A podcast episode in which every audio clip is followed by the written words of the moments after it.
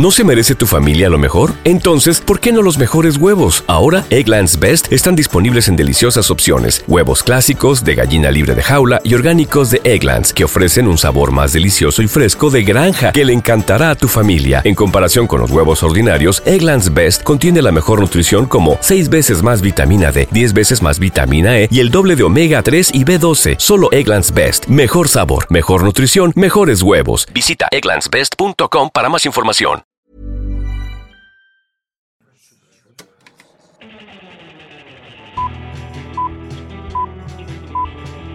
Saca el fanboy que tienes dentro. No tengas miedo de enojarte. Esto es el Club de los Amargados.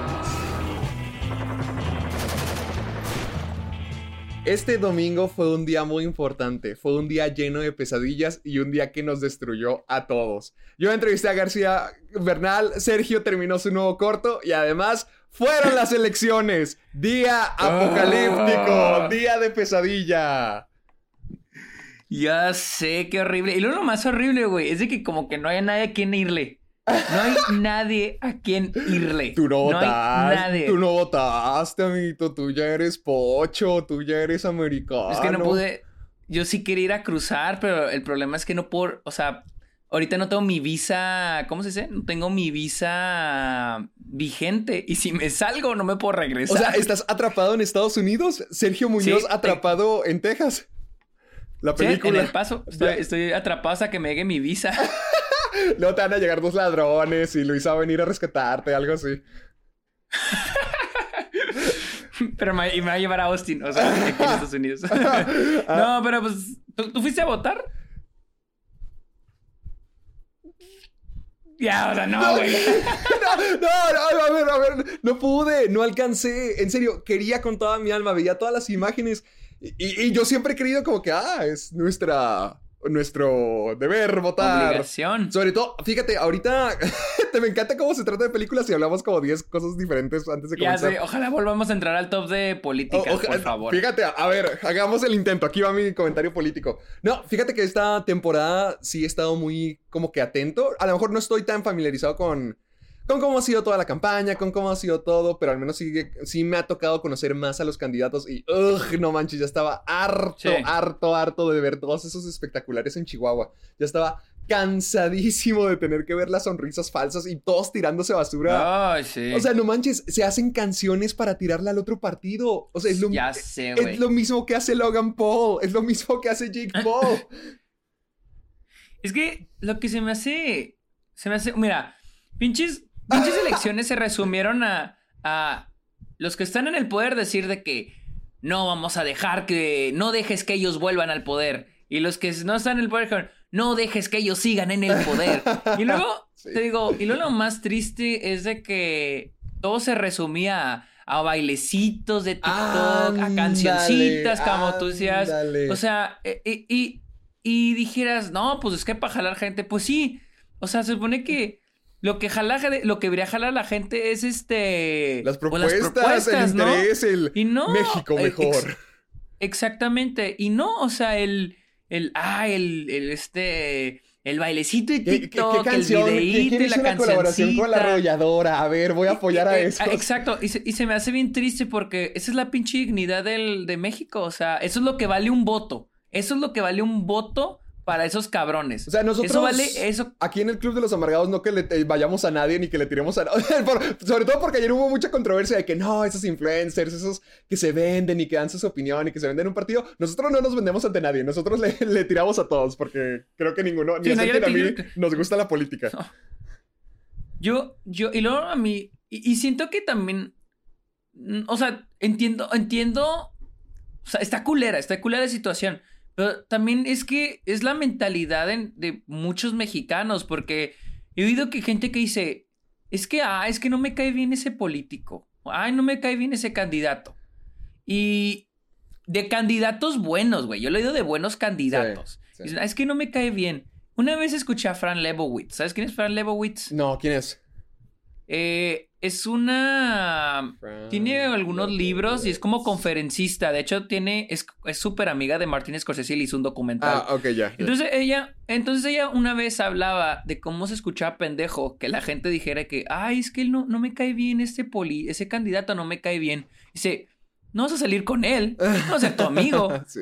O sea, no vas a elegir a alguien por si te cae bien o te cae mal. Tienes que elegir a alguien que es el. Sí, el es que creas que es el correcto. El, que es el, El correcto, el que puede el hacer. que Exactamente. Dice, no, no te tiene que caer bien. Y ese es el problema. Y creo que en Estados Unidos es el problema. Quieren, votan por el más carismático, el más chido, el más, ah, el- la mejor cancioncita, el mejor. ¿Por qué crees que Donald Trump ganó? ¿Por qué crees que Oprah es favorita? ¿Por qué crees que la roca que se quiere aventar? Porque son carismáticos, son Sí. populares, son famosos, pero nadie se fija en si son los indicados. Fíjate. Y en México vamos por la misma porque, ay, que el bailecito, ver quién el bailecito, la cancioncita, la más popular, pero era hecha del partido. No mames. Yo siento güey. que se parece mucho a como cuando estábamos en secundaria. A mí me hartaba cuando estábamos a la mitad de la clase y llegaban los de las planillas. Me cansaba tanto porque nomás Ah, era sí, hacer cierto. alboroto. O sea, nomás era entrar, gritar. Ni siquiera decían nada. O sea, ni siquiera decían las propuestas como que cómo vamos a hacer la vida de secundaria mejor. Nel, nomás era hacer relajo. Yo soy el mejor, bla, bla, bla, bla, bla. Sí, Vean, cierto, llegó, ya llegó sonido Amadeus para que todos vayan a hacer payaso de rodeo a la Sí, explanada. Güey, ac-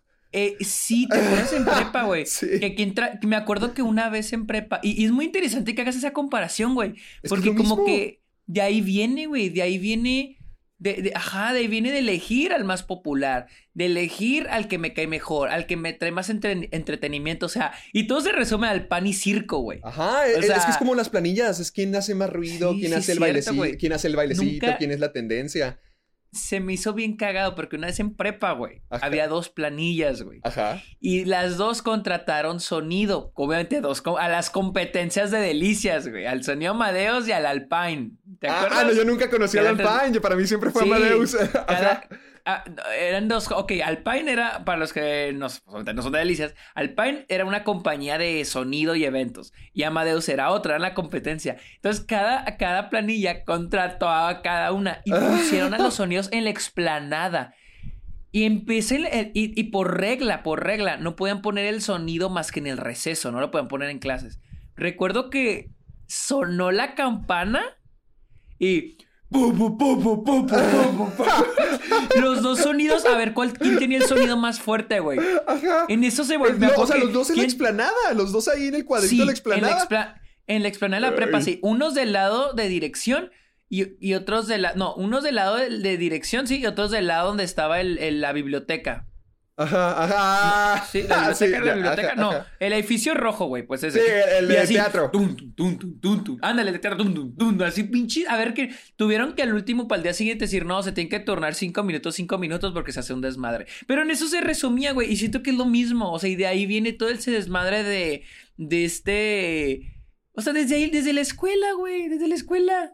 O Sí, sea, yo, yo y- siento y que es igual, así como, como cuando estábamos en la prepa, haciendo ruido. Por ejemplo, mi, mi, mi familia, bueno, mis papás y, mi, y Santiago, Santi juega básquet, fueron a Puerto Peñasco a un torneo de básquet, güey.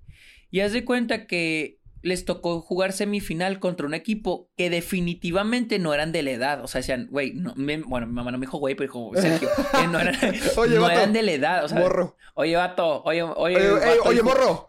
Hijo. No, mi mamá me dijo, oye, no, o sea, no eran de la edad, o sea, no eran de la edad y protestaron el juego. O sea, lo protestaron, fueron a decir de que, oye, esos no de la edad. Y les cobraron mil pesos para protestarlo. Juntaron los mil pesos y lo, y lo para protestarlo, güey. Y luego, haz de cuenta que llega el, el, el, el organizador del torneo, saluda al güey al que iban a protestar, que, oh, me están protestando. Era la segunda vez que protestaban ese equipo. Ajá. Y al último no pasó nada, güey. Al último no pasó nada. Perdieron, obviamente, porque se llama esos güeyes eran ya más, muy- como 3, 4 años mayores que Santiago. Ajá. No hicieron nada. Y, y mamá dice, o sea, fíjate, el problema a veces no es la organización del, del torneo, sino el hecho que le estás enseñando a los otros, a los niños, que el hacer trampa está bien. Que el hacer trampa. Puedes, puedes ganarle al otro equipo, no hay problema, o sea, es Sí, trampa. que encuentres O sea, la forma de- para poder viene- ganar, no la forma para poder hacer el buen trabajo Eh, o para poder cumplir bien, eh, sino el otro camino. Exactamente. La- E- la Exactamente, güey. O sea, Oh. y desde ahí, desde niño, o sea, desde chiquitos es cuando ya te lo, te lo inculcan. Y ya crecemos así pensando como que, ok, para triunfar aquí teníamos que encontrar la puerta trasera del Copacabana. Ándale, cortar la fila, güey. Que te tu propia mesita, güey. Exactamente, exactamente. Ay, qué desgracia, qué triste. Pensé que íbamos a hablar de nuestros proyectos. Yo, yo bien feliz. Y nada, que terminamos de- deprimiéndonos por las elecciones. Ya sé, pero bueno. ¿Cómo- cómo te- bueno, primero haz el intro, primero haz el intro. Aquí yo les presento al amigo de Gael García. Al cancelado Esperaba que no lo dijeras. Portillo. Guau, ¿Cuántas cosas pueden pasar en una semana, verdad? Bueno, pre- preséntame. Tengo un comentario sobre eso, pero preséntame, preséntame. gra- gracias, gracias, gracias. Y con ustedes les presento al director, al prisionero de Estados Unidos. Él es Sergio Muñoz, el hombre que no Uh, vota. gracias, gracias, gracias, gracias. El hombre, como. Yo sí quería votar. Yo también. Güey. Ok. ¿Qué? Ah, ah, no, espera. ver, El cancelado. ¿Quieres, quieres hablar? ¿Quieres hablar primero de eso? Sí. Me cancelaron ¿Qué esta semana, me Mira, cancelaron esta semana. Mira, te cancelaron. Para, Mira, para que veas, ¿ves, lo, ok, ves lo que, ok. ¿ves lo que Yo te decía cada mugrosa semana de la cultura de Güey, la cancelación? Eh, No, no, no, yo sé, yo sé que no me fue mal, yo sé que no me fue mal, yo sé que no me fue mal, pero para que veas cómo la gente tiene la mentalidad de querer. Siento, Atacar. siento que. eh, eh, sí, no, no, no, definitivamente. O sea, eso sí existe. Sí, pero es, es lo que yo eh, eso es lo que yo no pienso que sea cancelación. Son haters, güey. Pero eso es a lo que voy. Ok, eso es a lo que voy. Mira, esta fue mi historia con lo que te pasó. Haz de cuenta que yo, Ah, yo, ¿tú vi, yo vi la. involucrado? Yo vi, yo vi la publicación Ajá. y me quedé pensando de que, ay, Héctor, es que sí. Pero, como soy una persona pensante, Dijiste, voy a ver el video. Exactamente. O sea, yo lo vi y sí me quedé, o sea, sí hice mi juicio de primera vez y dije, ay Héctor, es que sí la regaste. Entonces me metí al video a verlo, cuál era tu comentario, Claro. porque nosotros ya habíamos hablado de Cruella y en ningún momento mencionaste eso. Entonces me meto y, y veo que a lo que te... Es que siento que tu, tu error, tu único error, güey, fue haber usado la palabra romantizar. Porque en realidad lo que te refieres es el lazy writing, que fue lo que hablamos aquí, que todo el tiempo te pone que, ay, está loca, está loca, está loca. Pero pues, no, es puro Es- palabrería, pero no hay acciones. Yo siento que sí es Eso un... te- Mira, te voy a decir por qué yo siento que sí es romantizar. Porque Ajá. es que yo siento que la película... Sí es lazy writing, definitivamente. Totalmente. Y, y se podría resumir en eso. O sea, si hubiera un término general es lazy writing, escritura floja. Pero es que la película sí está como que invitando mucho a la gente. Sobre todo he visto que sí ha sido como un faro, como un símbolo, como esa película que, que le agarras mucho cariño porque... Porque dice, saca tu lado salvaje, que no te importe lo que opinen los demás, sé tú, sé brillante, sé único, ya sabes, como tratan de, escribir a Cruella que está muy flojo. Y yo siento que por eso es romantizar un poquito la locura, porque sí te hacen saber como que, ah, Cruella está loca, Cruella está loca, vean lo diferente que es, vean lo único que es, vean, vean, vean la, la paloma especial que Cruella es.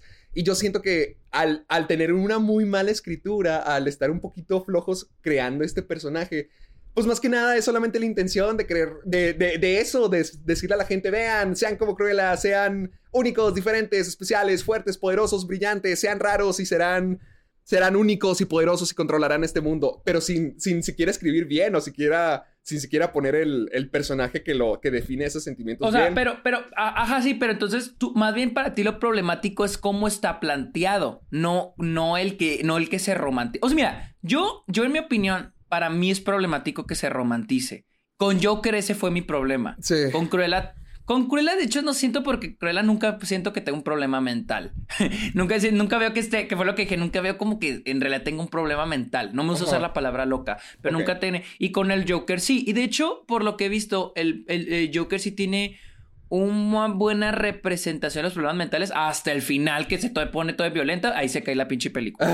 Pero, este, yo sí estoy en contra de la romantización de los problemas mentales. Pero eso es punto y aparte. Claro. Eso es punto y aparte. Eh, pero, o sea, entonces tú estás diciendo que, que el problema es que no está bien planteado.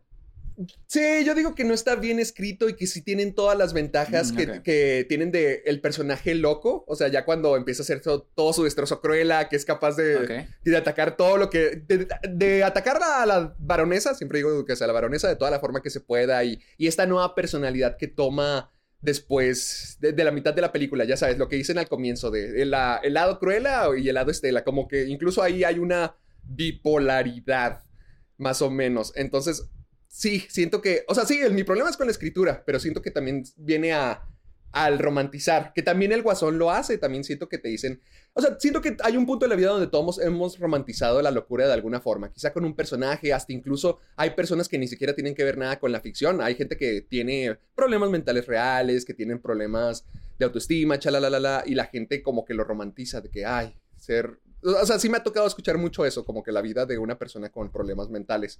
Y el Guasón lo hace, y lo digo en el video, el Guasón lo hace, Cruella lo hace, eh, el- las, las películas de la purga lo hacen, incluso a- hasta a menor escala, supongo, o- o- con cosas como 50 sombras de Grey o After, así cosas muy Sí, no, o incluso como, ajá, como 13 Reasons Why. Sí, ah, que ah, romantizan el ándale, suicidio. Ándale, también, o sea, sí siento que, Eh, ah, que ah, es eso. Ah, sí, sí, sí. Sí, no, pero, pero es lo que te digo. A, a mí sí se me hace problemático, pero sí, en todas las Sí, películas. O sea, yo, yo lo que. Definitivamente lo que tú dices sí es lo que quería hacer. O sea, señalar la escritura floja y cómo. O sea, es algo que siempre ha pasado, pero ahorita es lo popular. Por eso digo que es lo chic, lo de moda, lo cool. Porque como que poco a poco siempre ha estado presente en nuestra sociedad y en nuestros trabajos de ficción. Pero trabajos como El Guasón, digamos que ya lo fue haciendo más popular y lo fue haciendo más importante y algo más. Supongo que más identificable o más accesible para la que la gente vea estos temas y diga, oh, qué interesante. Y luego Cruella hace algo similar. O sea, para mí el Guasón y Cruella pueden hacer algo, hacen lo mismo. Ninguno es peor que el otro, ni ninguno es mejor que el otro, supongo. Pero sí siento que Cruella está peor escrita. Y el Guasón está, ya, sabe- ya lo habíamos dicho desde hace meses que el guion del Gua- Guasón es lo que está más mal escrito. Pero tiene la ventaja de que Joaquín Phoenix es un gran actor. E- exactamente. Y la película la carga su actuación como el guasón, como esta persona con los problemas mentales. Entonces, sea como sea, si la película está mal escrita, al menos el personaje del guasón yo siento que sí está bien escrito, aunque sea hasta cierto punto, al menos sus, sus, sus bases y, y en lo que se convierte sí está bien escrito. Y Cruella creo que no, Cruella solamente es... Ah, es alguien más y luego ya tiene su Mm. momento de, de bailar por las escaleras y ya es alguien totalmente diferente. Definitivamente para mí, para mí decir eso, el problema de romantizar la locura, más que nada lo, lo decía como el problema del arquetipo que estamos haciendo ahorita, de, del, del tipo guasón, del tipo cruela, del tipo loco, del tipo diferente o, o con problemas, o el villano que piensa distinto y cómo ahorita a lo mejor se está volviendo más floja esa escritura y no se están creando Mm, las sí. historias correctas y no se está creando las historias bien definidas, bien desarrolladas. Te digo, ese es, ese es mi problema. A- al menos eso es lo O que sea, yo que se- quería que dar, se- dar a entender con mi Eh, video oh, de que ese es el problema actual de romantizar la locura, que, que nos fascinamos por estos temas de, ay, qué diferente, qué brillante, pero no nos importa si está bien escrito o si tiene sentido o si tiene coherencia. Ah, ya veo. Así es como, así es como escribí mi veo. video de Cruella, diciendo, Sí, no, es que yo, yo sí, yo sí entendí, pero no, no, no. Es que cuando, cuando, por lo general, porque es chistoso porque yo hace poquito empecé a ver videos sobre eso, sobre, antes incluso de haber visto Cruella.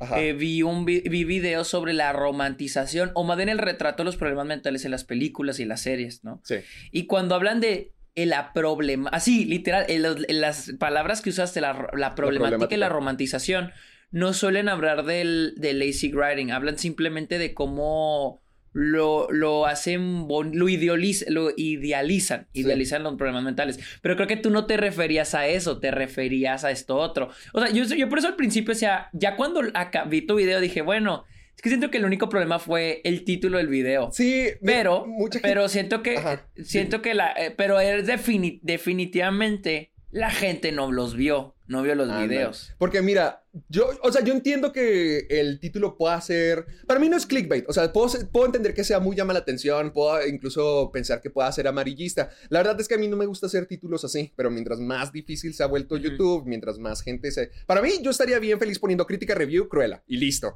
Pero Ajá. YouTube pues lo hace mil millones de veces más difícil y si quiero mantenerme relevante en este mundo, tengo que encontrar una buena manera para marketear los videos. Y no que quiera contar mentiras. Y yo aún creo que a lo mejor sí es muy escandaloso el título. No, no dudaría de eso. Pero sí siento que no es clickbait porque es de lo que hablo en el video. Es la perspectiva que, que le manejé en el video, decir cuál es el problema actual de romantizar la locura, el hecho de que no nos estamos esforzando para escribir y le damos todo el, el peso a los personajes para que enamoren y seduzcan con su personalidad y sus intenciones a las audiencias Sí, es que- es sin como- darles buena es que- escritura. Es que ya viendo el video, para mí me quedó claro. O sea, cuando yo vi el video, para mí me quedó claro. Por eso, por eso cuando yo vi la publicación, sí me quedé que, ay, Héctor, regaste. Pero por eso ¿Qué- me. qué- qué- quiero dije, saber eso, quiero saber. ¿Qué ¿Cuándo la viste por primera vez? ¿Qué pensaste? Porque nunca me mandaste la- eh, mensaje, nunca me dijiste nada. Pues porque no sabía qué tan grande se iba a hacer eso. O sea, yo lo vi, Ya lo pusieron en el grupo. Ya me ibas a en el grupo de. ya me ibas a dejar de- atrás, no, ibas a ser, a Rogen. Lo pusieron, lo pusieron en el grupo de los amargados, tantos enojados de que cómo se atreven a Ah. hablar de Héctor. Entonces, Ah, entonces yo me puse, yo vi la gracias. publicación, yo vi la publicación y luego, porque no, porque lo pusieron, de hecho, o sea, ni siquiera fue en el, en este de mamadores de cine, Sí, no sé, cinéfilos pendejada así. mamadores, algo así. Ándale, o jalada. deprimidos, ya sabes, esos tonterías. Sí, esas, esas pendejadas. Entonces me cuenta que lo vi ahí, lo vi ahí y, y, y sí me saqué de onda. Dije, a la verga. Y entonces dije, bueno, vamos a ver el video. Pues ya vi el video, o sea, literal fue lo primero que hice, o sea, pues no, no iba a hacer un juicio. creo que tú eres la minoría, Sergio, ¿eh? Pues Sí, me puse a ver el video, dije, pues vamos a ver el video, no sé en qué. Porque también dije, en ningún momento, o sea, porque lo hablamos, güey. O sea, no suelo ver tus reviews porque me las platicas, pero Sí, que me las hecho. platicas. Pero dije, bueno, vamos a ver qué dijiste en el video. Pero dijiste lo mismo que dijiste en el episodio, o sea, y me quedé que, ¡ah, chingada! Entonces dije, no, se me hace que más bien la gente nomás está agarrando del, del, del título que podría verse muy medio sketchy, medio, o sea, Sí. podría desviar. Y pues ya, de hecho, en, el, en los mismos comentarios puse, dije, miren, el, Ah, eh, comentaste mi video. Es que el- yo ya no me meto, lo- ya no me puedo meter No, no, esos no, comentarios, no los quiero ver. Ah, no, no, no, no, no, no, me metí a los de. No me metí a los de tu video. Ah. De hecho, tu- tu- el, el video tuyo no tiene. No, Bueno, no, no vi- no, casi no tiene dislikes, vi- tiene, un veintiavo de dislikes. No, no, y de hecho me metí a los comentarios a ver si había gente tirándote caca en los comentarios del video, pero no tampoco. O sea, más bien eran las publicaciones de, Facebook. Twitter, de Twitter, Y ya le- les puse más bien a los del grupo, les dije, miren, esto, fue, esto es lo que pienso, les puse. El- eh, o sea, yo también pensé, me saqué de onda al ver la publicación, pero ya vi el video y pues la neta... Y, y cre- y la neta, esta es, es mi prueba otra vez de que la gente sigue... eh, o sea, leen algo y no se informan Sí. y lo comparten. O sea, vi, hubo un- una tipa, hizo un video donde te ¿De mí? decía que eras un misógino, sí, ¡A que eras un misógino. yo, me hicieron un video, no porque me hicieron un TikTok. De- de- ajá, de Ah, ah, TikTok. ¿hablas de creo que era de TikTok. Ah, ah, sí, ah. creo que sí. Y que era, era es, un, es un misógino. Y lo dice, y este tipo que hace la comparación. Y yo que, pues es que en ningún momento hizo la comparación. O sea, mencionas a Joker en una parte del video, pero como que la tipa creyó que. Que tú, no sé, no sé cómo dijo. Y estas personas que hacen esta comparación entre Joker y Cruella, yo que, pero pues en ningún momento la está comparando, No, de, o de sea, hecho lo, lo metí en el mismo bache, porque mucha gente me decía, ay, qué misógino eres, ¿por qué está bien atacar Sí. a, a Cruella y al Guasón no? Yo, bitch, hasta puse el clip en el video donde digo, el Guasón, Harley Quinn, La Purga, 50 sombras de Grey, After, todo esto, todo esto cabe. Y dije, hasta podría funcionar muy bien en Cruella, romantizar la locura no tiene nada de malo, yo puse. Yo dije, hasta podría funcionar muy bien en Cruella con la moda, con el estilo, con la frialdad inglesa. Hasta, Sí, hasta es- dije, puede, puede funcionar muy bien. Y aún así no vieron el video. Minuto, minuto 4.20. ¿Lo tienes? Ahí les puse el grupo. Les dije, chequen el minuto 4.20, ahí es donde les... O 4.40, dije, ahí, ahí es donde lo dice. Entonces, o sea, es que era, era cuestión de ver el pinche video nada más, güey. Pero, la, te digo, la gente... Esta es mi prueba de que la gente solo ve... Y, y creo que es mi prueba que refuerza mi cosa de la cultura de la cancelación. Porque para mí esa es mi, mi teoría de esto de la cultura de la cancelación. De que la gente solo repite y repite. La otra vez, güey, vi una publicación de noticias donde ponían, de esas páginas de noticias, güey, donde ponían que estaban cancelando a, a Kim Schmidt, creo. Que porque ¡Ah! ella había... Por el Klan. Sí, pero, pero guacha esta, guacha esta. Ajá. Que porque salió una foto de ella del Ku Klux Klan, ¿no? Sí, sí, sí. que en, la public- en, la pu- en la noticia decían, los fans la quieren cancelar. Y yo, ah, chingada madre. Me meto a Twitter y la busco. Nadie la quería cancelar, güey. Todos están haciendo chistes y bromas de eso. De hecho, ella publicó una foto con el novio, creo, y les, todos le están poniendo que sal de ahí, porque el novio creo que es negro. Ah. Sal de ahí. Y la todos de que get out. Pero era broma, o sea, era chiste. Nadie le está intentando cancelar. Y es mi punto de que alguien dice, quieren cancelar a alguien y todos ya creen que le están cancelando. Pero no, güey, o sea, nadie le está intentando cancelar. Sí pienso que hay haters. Como a ti, o sea, gente que, que te va a criticar y te va a odiar, pero siento que también la gente, por ejemplo, con este nadie se informó, nadie dijo, ah, voy a ver el video para ver qué es lo que dice. No, y es lo mismo con las noticias, ven los encabezados o, o, o ven que alguien que ni siquiera es una fuente oficial pone algo y, ah, no mames, sí. O alguien en un comentario ponen de que algo que no es oficial o algo que, que no tiene fuente, ah, no mames, eso es verdad. O sea, Sí. ah, se me- Sí, sí, sí, eso a mí también se me hace muy... Es que todo es la, la ignorancia y la mentalidad de muchedumbre. Ese es el problema y sobre todo, te digo, por eso no me gusta tanto. Bueno, cada vez que tú y yo discutimos de la cultura de la cancelación, siempre por eso estoy muy como que, ah, es que sí existe, porque crearlo, ¿no? O sea, sí me da, a mí sí me da miedo, a mí sí me estresa. Al menos todo, todo esto que pasó, pero también, bueno, todo esto que pasó con Cruella sí me estresó bastante. O, o sea, sí, sí. No, sí, claro, sí me, sí me imaginé. Sí, por, Sí me imaginé. Haz de cuenta, te, te voy a contarte ya, ya, ¿a qué horas comienzan las, las- las noticias de toda la gente preguntando? Tú dale, tú dale. Ah, eh, haz de cuenta, es que el, creo que fue el miércoles o fue el jueves cuando todo pasó. Fue el mismo día donde publiqué mi video de 50 preguntas incómodas. Y yo estaba Ajá. muy contento porque ese video le eché cinco días trabajando en edición. Estaba como loco ya queriendo sacarlo. Es un video de casi media hora. Y estaba muy contento porque ya están más de 100 mil visitas. Es un video con mis amigos. Es un video tirándonos porquería por todos lados. Es un video muy gracioso. O sea, estaba muy contento de que le había ido también. Y me leí todos los comentarios de que todos muy felices y con, queriendo más videos de esos. Entonces yo ese día estaba en las nubes de que al fin ya le tenía algo, ya estoy bien, todo cool, ya me puedo relajar un poco hoy. Y en la noche, cuando llegan las 12 de la noche, ¡pum! Me marca mi amigo Lalo para avisarme de toda la situación, así bien serio. Yo, madre santa, porque sí me dijeron lo de Cruella.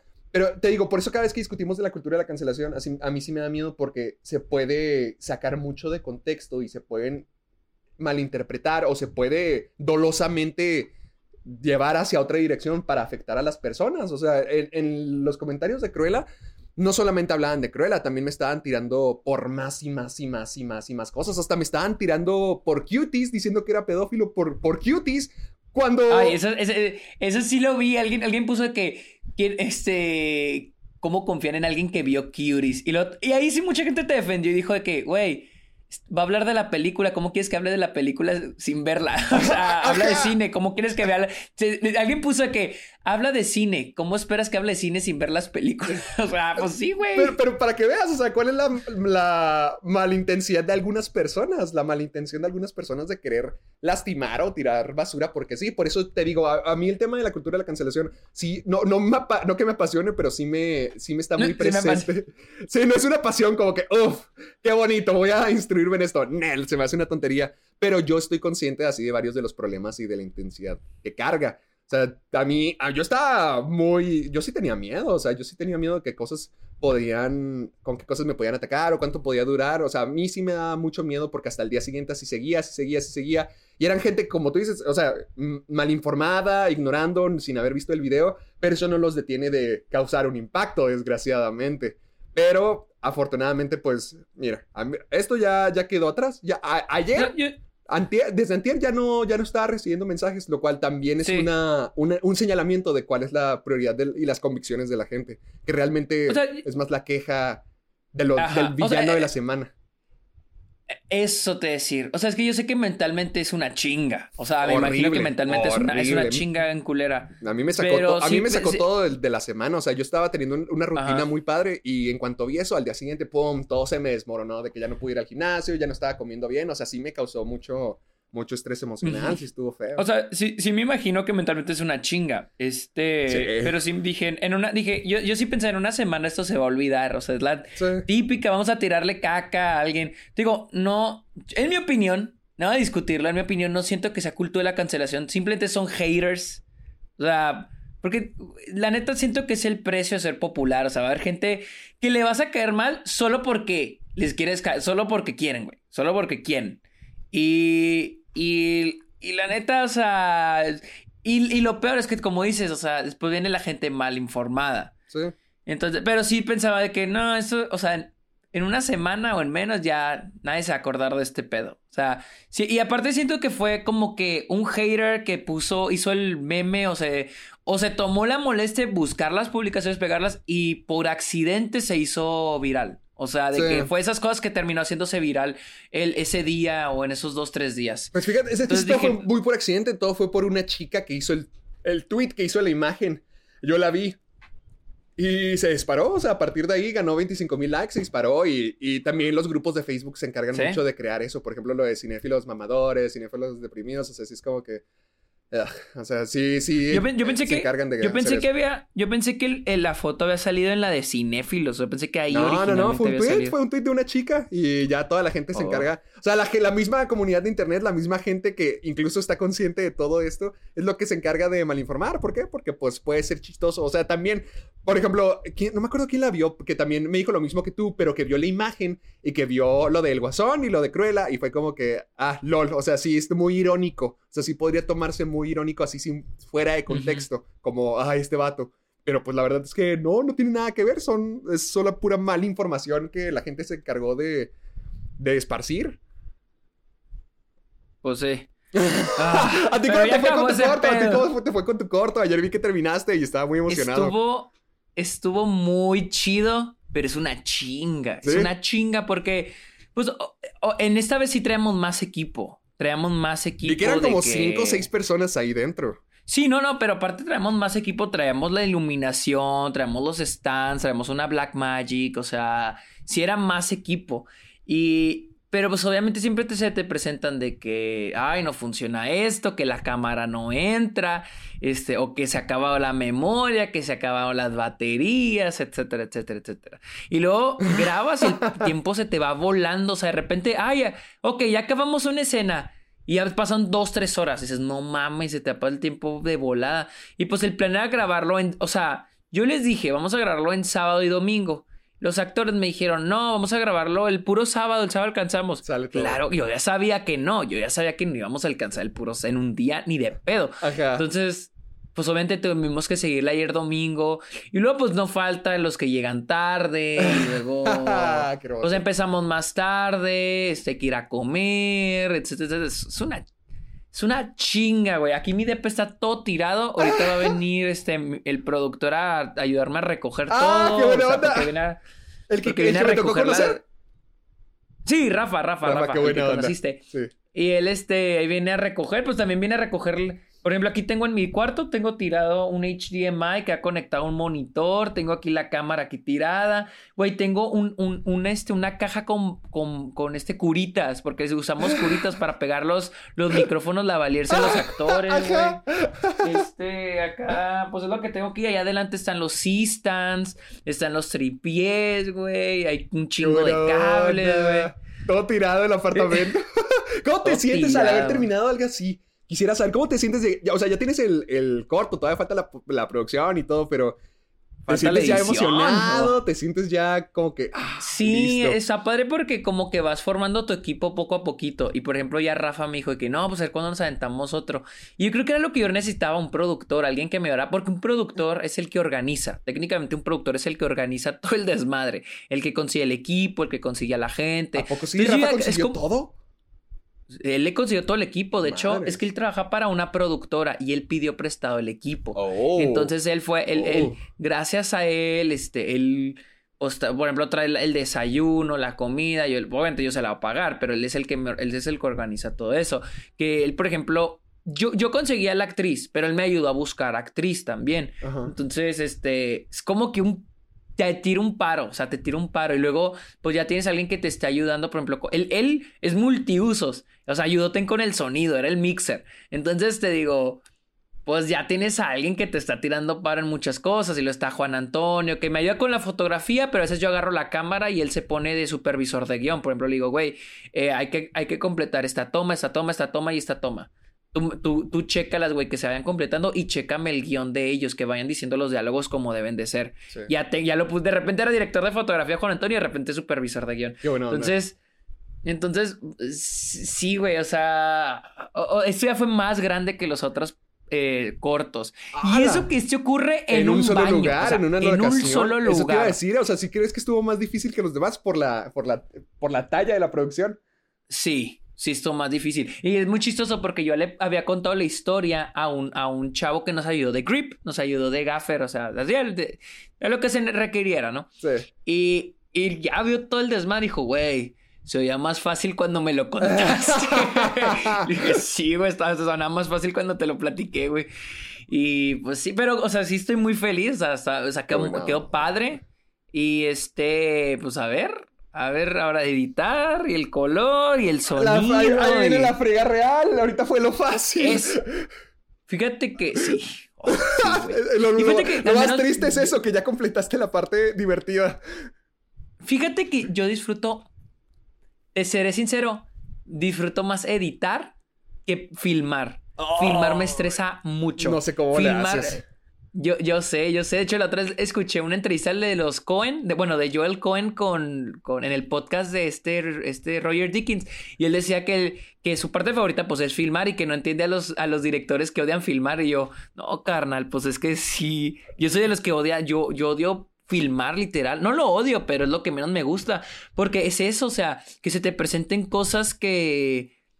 Que, que no te esperas, que la gente llegue a tiempo, que no te falte Sí. equipo y luego que no te falte filmar algo, porque cuando vas a editar dices, ah, no mames, había filmado esto, ay, se nos olvidó esta toma, ay, se nos olvidó lo otro. Entonces una como que, ah, qué chinga, que no se te olvide filmar nada. Es que, ¿sabes? Para mí, cuando yo ya tengo material, ya es como que ya, ya quiero que salga, ya quiero que salga. Y me da una fría, siento una ansiedad así tremenda editando, Sergio, de que ya quiero acabar con esto, ya estoy harto, cuántos folis faltan, qué otra secuencia Ah, bueno. sigue. Es como que ya, Ay. sí, ya. Es, que yo cuando edito, yo es como armar un rompecabezas. Sí. Y entonces voy, disfruto mucho el ir en- ensamblando, como dice Hitchcock, es ensemble. Voy ensamblando cada pieza y voy viendo poco a poquito cómo hacer el, el producto final, como un rompecabezas, Sí. que unes dos piezas y dices, ah, huevo, sí quedó, y lo unes otra y otra y otra, y vas quedando. Entonces disfruto mucho el cómo va quedando. O, por ejemplo, experimentar con tomas. Ay, ¿qué tal si en vez de esto que tenía planeado, mejor lo hago así o lo cambio así? Entonces, me disfruto mucho eso en la edición. Y la producción, oh, es una chinga, se hace una chinga. El tener que recoger mi depa, güey. Así de fácil. Ay, no, pero sí. A pero ver, sí. a ver, No, no a ver. Yo. Yo me comprometo aquí ante el Club de los Amargados para que el próximo, para que en julio, el próximo mes, me voy contigo y escribimos el de la marihuana que habíamos dicho. Güey, ya lo tengo ¿Ya lo escrito. tienes escrito? ¡Ah! Pero pues lo, lo lo escrito. hacemos, lo hacemos el próximo mes. Sí. Me voy contigo, me quedo una Sí. semana y lo hacemos el próximo a- mes. Se lo voy a presentar, se lo voy a Rafa a ver qué opina, a ver si lo podemos hacer. Algo más chiquito, no algo tan grande, para ver si lo podemos hacer. Ok, va, va, va, va. ¿Ok? Ya, ya, Va, toda la pues. comunidad de Amargada está aquí. Porque yo quiero, yo quiero que si hacemos ese corto, Sergio, lo festivalemos juntos, de que lo mandemos a todos lados y le saquemos todo el provecho que se pueda. ok, ok.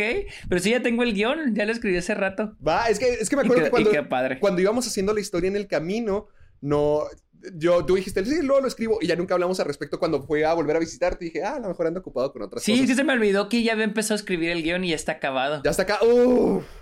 Y, perfecto. y se quedó padre. ¿Sí? Ah, haga- hagámoslo. Eh, yo me voy una semana y te ok. actúo todo lo que quieras. Arre, va, Va. va. ya está todo Este, supuesto. Ya Eh. está todo puesto. Ya nomás le voy a decir a mi productora qué opina. Ah. Le voy a pasar el guion para que lo lea. Sí, dile, ah, manténme al tanto para que lo hagamos. Estoy muy emocionado. Quiero, quiero que hagamos un proyecto así. Oye, este. ¿Quieres hablar de las películas que viste? Sí, ¿por qué? ¿Por qué? ¿Por qué? Porque ya fueron mucho. No, llevamos, porque llevamos 40, llevamos 40 minutos, pero nada, dale, vamos, a ver, ¿cuál cuando, el películas, ¿qué programa eran películas puras viste? int- cuando el programa eran puras noticias, ¿te acuerdas? Ya sé. ¿Qué, Eh, qué películas viste? Estuve viendo puras películas mexicanas esta semana. Porque Oh, ok, a yo ver, tenía ¿cuál? mi entrevista con, con Gael García Bernal y con eh, M. Night Shyamalan, mi reencuentro con él. Entonces yo quería ir preparado, sobre todo porque sabía que Gael García Bernal es uno, como es uno de los iconos de México respecto a actores y respecto a cine. Entonces Sí, claro. quería que si iba a hacer esto, lo iba a hacer bien. O sea, a mí me gusta mucho Amores Perros, a mí me gusta mucho Babel y amo a Gael García Bernal por eso. Pero quería también conocer algunos de sus trabajos que lo cementan como actor para poder estar emocionado y, listísimo para la, entrevista. Y mira, de M. Shyamalan vi La Visita. The Visit. Mm, ¿No la conoces? Sí, ese cual, no, no la he visto. Es una found footage, más o menos. O sea, sí es con una cámara así bien profesional y los ángulos bien limpios y bien bonitos, pero se supone que es found footage. Y es de estos chicos que nunca han conocido a sus abuelos porque se supone que, que creo que cuando su mamá era niña se alejó de ellos o hubo un problema y que nunca los conoció y apenas se están reencontrando, entonces se van, eh, los niños eh, se van a ir a vivir una semana con los abuelos para conocerlos. Y pues cosas tan, tan raros los abuelos, cosas raras pasan aquí. Y está padre. Fue, esa fue la película que fue el gran regreso de M. Night Shyamalan al cine. Porque antes de eso, nadie le quería producir una película. De hecho, nadie le produjo una película. Glass y la visita, él las hizo. O sea, él tomó el riesgo de hacerlas. Mm, ok. Y, y se regresó al cine. Y está padre. O sea, no, no es una maravilla, pero se supone que es una, una película de terror absurda con, con comedia oscura. Y está bien, o sea, está, está muy buena. Es mil millones de veces mejor a todo lo que había eso, hecho M. Night Shyamalan para, para antes. O sea, todo lo que había hecho con el último Airbender, el de... Ay. el, ¿Cómo se no llama? El de Will recuerdo. Smith y After Earth. Ay, yo no me acordaba de esa ¿Tú madre. sí la viste? Me acuerdo que nos la pusieron una cla- en clase de inglés. ¿Te acuerdas? que no el ¿El profe que Beltrán te la puso? Nos la puso, pero sí recuerdo que estaba Ah, chafona. Yo, yo amo al profe Beltrán, pero creo que tiene un mal gusto en películas porque él dijo que Cloverfield era basura. Y yo, ¿cómo se atreve? ¡Ay, no dijo eso! Ay, amo Cloverfield. Yo amo Cloverfield también. Para mí sí fue como que, "Ugh", hasta se disculpó conmigo. Dijo, yo, yo pienso. Y yo, "Ugh". y, y estuvo padre la visita. Pero luego también vi varias películas de Gael García Bernal. Chécate, vi, uh, vi y tu mamá también. ¿Te ha tocado? Claro, le he visto un chingo de veces. ¿A poco sí? Un chingo. ¿Por qué te gusta tanto? De hecho, pues no sé, me gusta mucho. Y de hecho, la, la- cuando abrieron el álamo del East Side, acá en El Paso, la pasaron, pero yo está en Austin y la quería ir a ver en el cine, güey. Y la quiero comprar en Criterion porque está en Criterion. Sí, le he visto un chorro de veces. Me encanta. Y tu mamá también. Está bien buena. ¿Qué, qué número Está muy peli- buena. de película es la de Alfonso Cuarón? No, no es la primera, pero No, es como la la tercera. tercera. No, estuvo bien padre, me gustó mucho, se me hizo muy cool. Y, se me hizo muy padre ver esa. Donde nace, creo que es donde nació esa relación entre Gael García y Diego Luna. Porque siempre, toda la vida llevan juntos y siempre la gente los empareja. Y aquí creo que fue donde, donde toparon caminos y oh, e- estuvo muy padre, realmente me gustó mucho. Y, y sobre todo, me gustó que todo mi fin de semana fue de películas mexicanas. Me he da- dado cuenta de que yo las películas mexicanas de comedia que están ahorita, pues sí, mugres churros. Pero, hijo, las que llego a ver de que es cine bueno mexicano, las siento bien, bien padre, Sergio. Me- a mí me cautivan demasiado porque yo llevo toda la vida viendo cine hollywoodense. Y me ha tocado de Ajá. que francés, europeo, de, en general, chalalala, me ha tocado mucho. Pero saber que tu nación, tu país, o sea, que se han producido historias tan geniales en... Donde tú te sientes parte de, donde puedes reconocer, ah, como cuando ves a Marte Duele y ves la tienda de la esquina con el logo de Marinela y de Gancitos, es como que, ¡ay! Sí, sí. Esa es mi vida, eso es lo que a mí me gusta. No me acuerdo quién... Ese, es que, de hecho, ese es el tipo de cine que a mí me gustaría hacer. O sea. Más personal, más de la historia que lo de- Sí, tú conoces. Es que ustedes saben lo mucho que mamo a Martin Scorsese. Yo sigo la enseñanza que él aprendió de este John Casaveris, que es haz películas de lo de tu mundo, de lo que tú sabes, y eso es lo que yo quiero hacer, o sea, Ala. películas de aquí del Paso, de la frontera, de Delicias, de donde yo he estado, o sea, cosas que he dicho, cosas que yo he hecho, cosas en lugares en los que he estado, o sea, eso es lo que se me hace padre, o sea, cosas personales, que no tienen que ser historias que te pasaron, pero el mundo donde las viviste. Porque, por ejemplo, aquí en El Paso, El Paso no lo bajan de, ay, la pinche brincar la frontera y los inmigrantes que Sí. llegan, que sí, son historias muy importantes. Pero, por ejemplo, aquí en El Paso es una ciudad donde puedes encontrarte a gente de Las Cruces de Nuevo México, alguien de Austin, Texas, alguien de Chihuahua, güey, y hablando dos idiomas diferentes, cosa que no ves en cualquier Sí, lado. Y nadie le saca jugo a eso aquí en El Paso, nadie habla de eso, nadie cuenta de las historias de, de estudiantes que cruzan o gente que cruza todos los días del México a Estados Unidos para ir a trabajar y luego regresan, que es su rutina diaria. Nadie habla de Sí. eso, o sea, nadie cuenta ese tipo de historias. Y, y es lo que se me hace padre del cine, cuando ves historias de otros lados del mundo o de otros rincones que no son las típicas películas hollywoodenses y que digas, ah, ese es el tipo de vida que tienen ellos, ah, ese es el tipo de vida que tienen en esos lugares. A mí, a mí es lo que me gusta mucho del cine, es lo que, es lo que he aprendido mucho del cine en los últimos dos, tres años que trato de ver más tipo, más películas de, más que nada, que no sean gringas, güey, que no sean, que no sean americanas. Sí, fíjate, no me acuerdo quién fue la persona, pero me dijo algo muy parecido a lo que tú acabas de decir. No, lo vi en una entrevista, pero no me acuerdo quién era que decía que sí, o sea, cuenta que el, que el cine es... Que el- ah, eh, de hecho fue Shyamalan, lo vi en la entrevista. Él decía que se sentía más ventajoso de haber aprendido todo lo que aprendía, no, no en California, no en Hollywood, sino en, cual, en cualquiera de las ciudades que él vivió, porque eso le gustaba de que ver las diferentes partes del mundo, de que le gustaba poder ver cómo Sí. funcionaba distintos distintas ciudades, distinta gente, distintas creencias y, y cómo es que eso sí te puede dar una ventaja para conocer historias y para crear historias diversas que no todo el mundo cuenta. Y la verdad, me puse a pensar en eso y lo que acabas de decir y sí es como que, pues sí, o sea, todavía hay tantas historias que a lo mejor ni siquiera nos, se nos ocurren Exacto. porque pensamos que tiene que ser una cosa, porque pensamos que tiene que ser el, el arquetipo de cosas americanas y cositas así. Y no, a lo mejor podría ser algo Y, más. y, y y obviamente si te vas a lugares no típicos de películas, que no sea Nueva York, que no sea Los Ángeles, Sí. o sea, lugares, no sé, al campo, a pueblitos pequeñitos, ciudades pequeñitas, y no sé, eh, este, te puedes investigar un poco las historias que hay ahí, no el típico... Ah, este, en este pueblo ocurrió algo. No, no, o sea, así las historias que ocurren en, en esas, en, en la historia de alguien, de alguna persona, de una chavita que le, que algo que le pasó a una chavita, algo así, te vas a dar cuenta que hay un montón de historias, un montón de historias que se contextualizan por el tipo de lugar, el lugar geográfico, la cultura, etcétera, etcétera, y que probablemente de lo que nunca se ha hablado. Y más si te sales de Estados Unidos, si vas a un, a un pueblito en México, probablemente vas a encontrar un chingo de historias en ese pueblito a las que le puedes hacer una película a cada historia. Entonces, eh, yo siento que de eso también se, tra- también se trata del cine, contar historias de otras personas, de otros mundos, de otras ciudades. Sí. Sí, honestamente, totalmente de acuerdo. Por ejemplo, otra de las películas que yo vi fue Museo. Y yo nunca, yo nunca había estado Ah, enterado esa no de la he esto. visto. ¿No la has visto? No, no, no, no, pero sí sé cuál es. Tiene que ver con lo que estamos hablando, porque se supone que es el robo más grande de la historia mexicana. O sea, Sí, sí. eh, eh, robaron el museo, ay, no me acuerdo cuál, se supone que son... eh, ah, el, el Museo Natural de Antropología de México. Y se supone que fue el robo más grande en toda la historia de México. Y yo ni cuenta hasta que vi la película. Es como que, wow, si te abre los ojos de todas las historias que tenemos acá. Sobre todo esta, la de museo a mí me gustó mucho. ¿Has visto Güeros? No, no la he visto. Yo siento que Güeros te va a gustar mucho. Yo, yo ¿Dónde, siento. dónde yo las, siento. dónde las, ve- dónde las estás viendo? Ah, eh, Blim. eh, de- perd- eh, bueno, creo que muchas están en Blim. Pero, por ejemplo, eh, Museo es YouTube Original. Si tienes YouTube Premium, la puedes ver ahorita mismo. YouTube Original. Sí, qué loco, ¿no? Oh, ok. Es YouTube Original. Sí, estaba viendo entrevistas de Gael García y a- ahí en la alfombra roja se veía el logo de YouTube. Creo que la, produ- que la produjo. Eh, Es que aquí en Estados Unidos es un poquito difícil. O sea, las puedo re- creo que las puedo rentar en Amazon.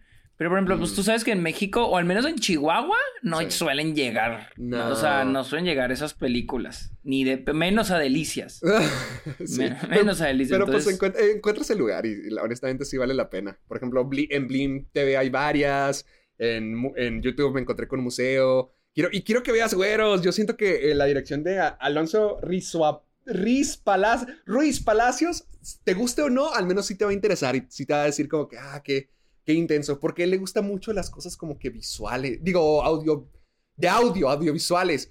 Ajá. Sobre todo por en güeros, a veces la, la forma en que describe los viajes con drogas o la desesperación que siente el personaje principal. Incluso aquí en Museo es una película de drama y de historia y de amistad y hay una escena de pelea totalmente que debería ser una película chafa de acción, pero hecha a propósito así. O sea, sí está como que muy, muy curiosa y hasta el- el audio a veces se, se desfasa a propósito, intenta cosas distintas auditivamente. No, no, no, est- estaría muy padre. Yo siento que te gustaría mucho él. Ok, voy a buscarlas porque si tengo, sí me quiero meter más en el cine mexicano. Sí me gustaría meter más. Y más del de independiente de los últimos de 10 los años. últimos Pues mira, yo nomás vi dos películas más y una siento que sí cae en esa categoría. La vi Chicuarotes, la película de Gael.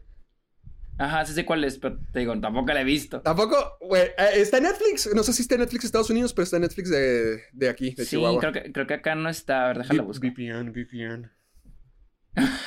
A ver, déjala buscar, aquí la A estoy ver, buscando. está, está en Ah, está solamente en México. Está en Blim, Sí, no es- Netflix, iTunes, Google Play en México. Sí, no, de hecho pongo chicuarotes y me sale, ya no estoy aquí en Netflix, es que te pone Mm, algo, sí, algo, algo entre comillas parecido. Ajá. Gente joven No mexicana con talento triste. Yo, yo la que, mira, yo vi, rápido, vi un documental de, de un luchador de aquí del Paso que se llama ¡Uh, Casandro. ¡Qué padre! ¡Qué, buena onda! ¿Qué- ¿De qué trata? Y Ca- eh, la Casandro, ok, es muy interesante porque el documental no me gustó. ¿Cómo se y llama? siento que es Casandro el Exótico. De hecho, es un, es un documental francés. Y de hecho, vinieron y lo grabaron aquí en El Paso. Pero siento que no le hacen justicia a la historia de Casandro. O sea, se nota que es un gran personaje. Es una- un, gran personaje para la lucha libre en México. Y de hecho, me, Rafa, mi productor, me contó la historia de él, que él era de Tijuana, él es eh, de la comunidad LGBTQ, cómo introdujo el ser exótico en, en, este, en la lucha la libre, cómo Oh, se volvió O sea, popular. él O fue sea, el es un- origen de los exóticos, entonces. Sí, creo que él fue el, el origen. Wow. Entonces, este, entonces es una gran historia y el documental no le hace nada de justicia, nada de justicia, el- no, no me gustó. Y luego vi una película que salió en Criterion que se llama Smooth Talk, que es este con Laura Dern. Está, está muy buena, está muy buena. Tiene un final medio. Tiene un último acto muy perturbador, la verdad. Y luego vi por Ah. primera vez vi Burn, Burn After Reading, que meses después de leerse, de los Cohen. After reading. Eh, Está muy chistoso porque yo hace Ah. muchos años, cuando era más chico, tenía Dish Pirata, ahí la pasaban mucho. Entonces yo la veía, pero sentía como que no era para, no era, no era, debería ver y nunca la vi. Entonces la vi y siento que como que no es la favorita de mucha gente de los Cohen, pero a mí sí me gustó. Se me hizo, no sé, yo, disfr- yo disfruto mucho las películas de los Cohen. ¿No es la película donde Y no- sale Brad Pitt bailando? sí, De que está esa, vestido como es que de. Ay, de ciclista.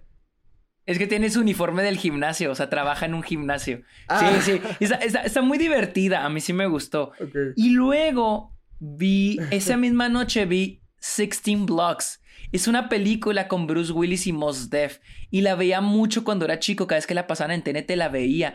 Es sobre un policía, que es Bruce Willis, que le encargan llevar a un, este, a un reo, lo tiene que, lo tiene que llevar a testificar a, un, a la corte. Entonces lo quieren matar. Entonces, en lo que lo tiene que llevar, lo quieren matar. Porque va a testificar en contra de un policía y los policías lo quieren matar. Los compañeros de Bruce Willis lo quieren matar. Entonces Bruce Willis tiene que decidir si, ayudarles y o, o protegerlo y decide protegerlo. Entonces todos se van en contra de Bruce Willis y de él y los empiezan a perseguir por Nueva York. Está muy buena, está, está mu- igual de buena que como la recordaba. Tiene sus peros, pero sí está muy buena, o sea, me gustó mucho. Pero O sea, es, es, una, como es una muy de buena película. es un thriller. Ac- acción thriller, Acción ajá, thriller. acción thriller. Está muy chida, está muy chida. Y Mos Def, wow. Mos Def es un rapero, güey. Y actúa muy bien en esta película. ¿Cuál es su Está verdadero nombre bien. o cuál es su personaje? Porque lo ando buscando en. Y no lo encuentro, no sale Mos Def. Mos, M-O-S, espacio D-E-F. O sea, sí, no, no, no me sale. un- ¿cuál es el personaje? ¿Eddie? Ah, ah, eh, eh, sí, Eddie. Ah, es Eddie, que Eddie, Eddie. su verdadero nombre es Yacine Bey. Yacine Bey. Bey. Sí, y actúa súper bien. Y la neta, la película sí está buena, pero también por nostalgia me gustó mucho. O sea, sí, sí, pero sí, es- sí es muy entretenida. Sí es muy entretenida. Y no es, y, y siento como que no es muy cliché. O sea, hay cosas como que.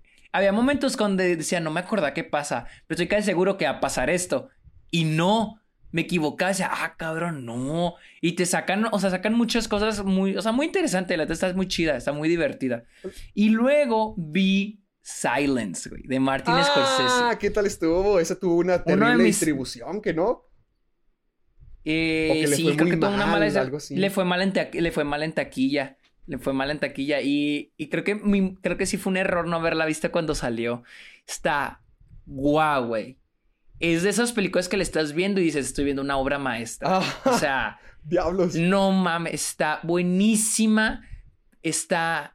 Siento que es una, es una gran película. Me recordó mucho a la, a la última tentación de Cristo, la otra de Martin Scorsese. Y habla mucho sobre la fe. O sea, me gusta Mm. mucho cómo toma el tema de la fe. Sobre a qué le tenemos fe. Y, y, y- y esta idea del silencio. Porque eh, la palabra silencio viene de que Dios no le responde, o sea, él está rezando a Dios, el personaje Andrew Garfield, y él no siente que le esté respondiendo, él siente el silencio de Dios. Pero está bien, está bien interesado, oh, no, está bien cabrona la película. Y la fotografía está, no mames, pinche Rodrigo Prieto. Cabrón, güey, está cabrón el güey. No, no, está muy buena. ¿Qué más Esa ha sí hecho te la Rodrigo Prieto? Pues hizo el lobo de Wall Street, hizo Oh. The Irishman. Ah, o sea, todo lo que ha eh, hecho con- con Martin Scorsese. En los últimos 10 años, porque creo que, por ejemplo, Shutter Island no. Déjame busco, a ver, Rodrigo. Rodrigo Prieto, lo ando buscando yo también. Head over to Hulu this March, where our new shows and movies will keep you streaming all month long. Catch the award winning movie Poor Things, starring Emma Stone, Mark Ruffalo, and Willem Dafoe. Check out the new documentary, Freaknik The Wildest Party Never Told, about the iconic Atlanta Street Party. And don't miss FX's Shogun, a reimagining of the epic tale, starring Anna Sawai. So, what are you waiting for? Go stream something new on Hulu. Y, ah, Brokeback Mountain, hizo Babel, hizo Argo, hizo The Irishman. Qué buena onda. Cómo- Hizo Tú no te sabes su historia. ¿Cómo, cómo terminó ahí? No, fíjate que no. Me, sí me gustaría. Ah, ¿sabes cuál hizo, güey? ¿Cuál? We Bought a Zoo, güey. ¡Ah! Con, Con Miguel Fanning y Matt Damon. Hizo Beautiful, la de Iñárritu, Babel, Brokeback Mountain, 21 Grams, y 8 Mile, 25th uh, Hour. Pues hecho algún- Amores Perros. ¡Ah! ¿Él hizo Amores Perros? Sí, hizo la fotografía de Amores ¡Ah! Perros, no sabía. Pues fíjate, él se supone, se graduó en pues el sí. Centro de Capacitación Cinematográfica en ¿En Ciudad la de CCC? México. Sí, en Ciudad de México. En el CCC. Oh. No, pues es que esa sí es de las mejores de cine del país. No manches, qué belleza. Estoy, leyendo todo de él. Voy a informarme de eso. Sí, pero bueno, ¿Qué dices? vamos a las noticias Eh, ya una espera, hora. ¿cuál es el programa que están escuchando? Ah, ¿Qué- bienvenidos ¿Cuál es tu a- programa? El club, de- espérame, déjame. Ahí vengo, voy por agua. Ah, o sea, de agua. Aquí ya llegué, pues ya volví, volví aquí, voy a recoger mi como bote que de agua. ahora. Mm. Ahora es que la, la, la garganta reseca, güey. ok. Y bienvenidos al Club de los Amargados. En este programa donde nos ponemos amargados con las noticias de la semana. Recuerden escucharnos en Spotify, Apple Podcast y usa el hashtag Soy Amargado con todos los memes, videos, preguntas, anécdotas que tengan para nosotros en redes sociales, en Facebook, Twitter, Instagram, etcétera. Vamos a darle con las noticias. de falta agua. Esperemos a Sergio y Ay, güey. Hasta acá se escucha el gulp.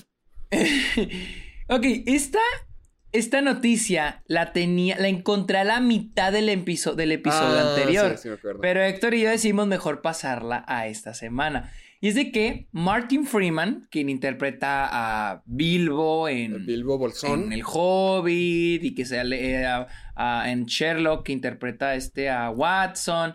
Dice, habló del, Ah. del, este, del method acting, de la actuación de, la Sobre cual todo en ya hemos hablado de la actuación de... Creo que la tomó como referente de la actuación de Jim Carrey en Man on the Moon. Sí, güey, de hecho, es muy curioso por algo que me pasó esta semana con respecto a esa actuación. Y es de que en Sí. una entrevista, a- en un- para un podcast, a creo que Martin Freeman, que le creo que le preguntaron sobre lo que opinaba de la actuación de método. Mira, dice que este... eh, no sé si hablaba de, de específicamente de, de... le- Si le preguntaron específicamente la actuación de método de Jim Carrey en esa película, sino que hay un documental Ah, hubo un documental que sacó Netflix, pero creo que salió hace como dos años, sobre cómo Jim Carrey personificó a este, a, a Kaufman, ¿se apellida? O sea, Andy Andy, Kaufman. Andy Kaufman, el comediante. Ajá, entonces, este, ah, pero creo que se salió hace como dos, tres años ese documental, pero le preguntaron en este podcast a Martin Freeman sobre lo que opinaba de ese tipo de comportamientos. Y esto fue lo que dijo, es the most self-aggrandizing, es la mierda más auto engrade, a- engrade- En- en- en- auto engrandecedora, Engrandecedora. egoísta y narcisista que jamás haya visto, dijo Freeman. Cuando, cua- eh, cuando era más joven, creo que era eh, bastante común pensar perderte, que, que el objetivo de la actuación era perderte dentro del personaje. Eso es lo que él decía que sea, que cuando era joven él crea eso, porque te- eh, porque este Te sientes adulto, te sientes te sientes mayor, te sientes adulto, te sientes ajá. Pero cuando ah, mientras más lo hago, Mientras más viejo me he puesto. realmente ajá, ajá, mientras más pues agarrado este experiencia, en realidad no busco eso, para ser honesto, es un dolor en el trasero cuando alguien se pierde en sí mismo. Es un dolor en el, el trasero eh, porque ya no, ya no, ya no se vuelve. Un trabajo. Ya no se vuelve a craft en a job. no se vuelve un, arte, trabajo, Un, un trabajo. un oficio ni un trabajo.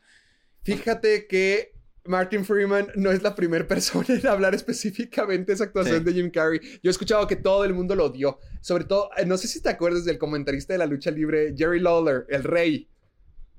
Ajá. Bueno, Sí, él, sí, sí. eh, él era amigo de Andy Kaufman y él tenía en la película, bueno, en la película y en la vida real, o sea, se llevaban y tenían sus rutinas y lo que sea, o sea, tenían sus momentos y se supone que Andy Kaufman hasta, hasta luchó con él y hasta se pelearon y todo por el estilo, que sí tenían una relación muy cool. Y Jim Carrey se supone, al menos cuenta Jerry Lawler, que no entendió nada de eso. Que se supone que Andy y el rey eran amigos, que se llevaban bien, que no había ningún problema, que era parte del show. Y Jim Carrey no dijo, nunca supe por qué, pero la agarró muy en contra de mí, como que él sí creyó que era, que sí se llevaban así, como que sí se odiaban y que sí tenían problemas y que toda la filmación fue un desastre. No me acuerdo qué le hizo Jim Carrey en, en el ring. O sea, había una escena en la película de, de Andy Kaufman, no me acuerdo si, eh, porque no es Man, Man on the Moon. Sí, sí, ese es el, ese es el Sí, do- se llama, documental. ah, ah, se- creo que se llama eh, Andy y no sé quién se llama, algo así. Sí, a- a- algo así. La, la película de Jim Carrey, a- hay esa escena donde se pelean y se supone que Jim Carrey sí le atacó un golpe o algo así. Le, le faltó mucho el respeto, el respeto al rey. Y ni siquiera era algo que Andy haría, sino que es simplemente lo que piensa Jim Carrey quería. Que a pesar de que es actuación de método, pues no. No sé, siento que no, no, no, debe- no se justifica las actitudes y que todo el mundo te odia alrededor. Que ha de ser muy difícil de trabajar. Sí, no, y luego dice, eh, dijo, para mí estoy genuinamente seguro que de que Jim Carrey es una persona encantadora, inteligente, Sí. pero fue la mierda más autoengrandecedora, egoísta y narcisista que jamás haya visto, dijo Freeman. La idea de que cualquier cosa en nuestra cultura la celebre o la apoye es desquiciada, literalmente desquiciada. Dijo que tam- tienes que mantenerte firme en la realidad. Eso no quiere decir que no te pierdas en el tiempo entre acción y corte, pero creo que el resto son tonterías pretenciosas y muy aficionadas. No es profesional. Haz- eh, dice, haz el trabajo, get the, ah, get the job done, do your work. Cumple con la tarea, eh, haz el trabajo. Haz tu trabajo. Exactamente. Pues sí, es que sí tiene sentido. Ah, Yo, Sí. yo sigo creyendo Sí. que hay algo padre en esto, pero porque, por ejemplo, también me ha tocado escuchar las historias de Daniel Day-Lewis y todo lo que te cuentan. Y pues Daniel Day-Lewis creo que es el mejor actor allá afuera, pero también están estas historias, está lo que pasó con este Jared Leto. Creo que sí, a lo mejor no es para todos. No, y sabes qué es gracioso, güey. Que vez me topé con un- una entrevista de. Déjala busco. En YouTube me entrevisté en una entrevista de Conan con un come, creo que es un comediante. ¿Quién? Y mesa. Y, y, y lo más gracioso es que el comediante hablaba de este la película esa, de la de, de Jim. Carrey. Ajá. Ajá. Déjame la busco. Ah, la de Jim Carrey, la película, no el documental.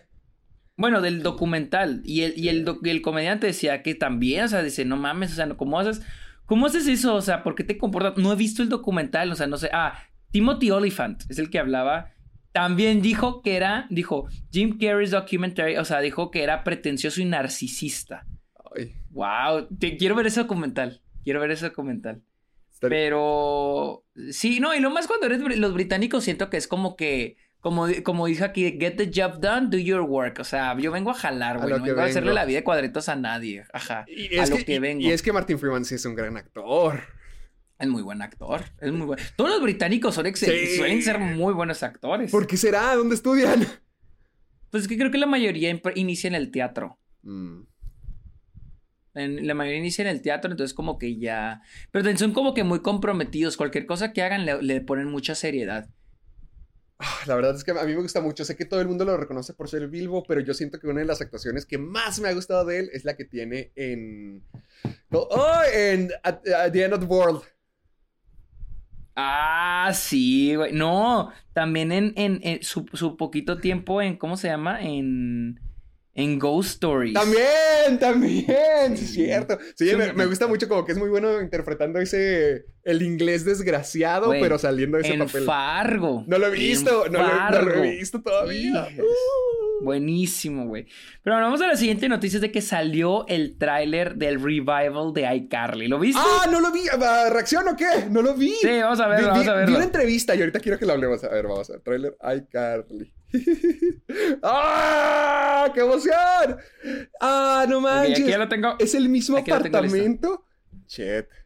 A ver, bueno, bueno, es que nomás vi la imagen de. ¿Listo? A ver, ya. A tu cuenta. Va. Una, dos, tres. A ver. ¡Espera, no se escucha!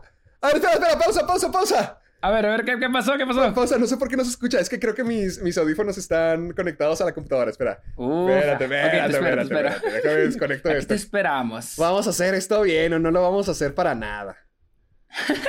A ver, ya me- déjame, me estoy desconectando mis audífonos. Espérame, espérame. Ahí está. ya. Sí, no, aquí, aquí te esperamos Ah, todos. listo, ya. Ahora sí, cuéntame otra vez. ¿Listo? Va. Ajá. Una. Ah, no, en cinco, cuatro.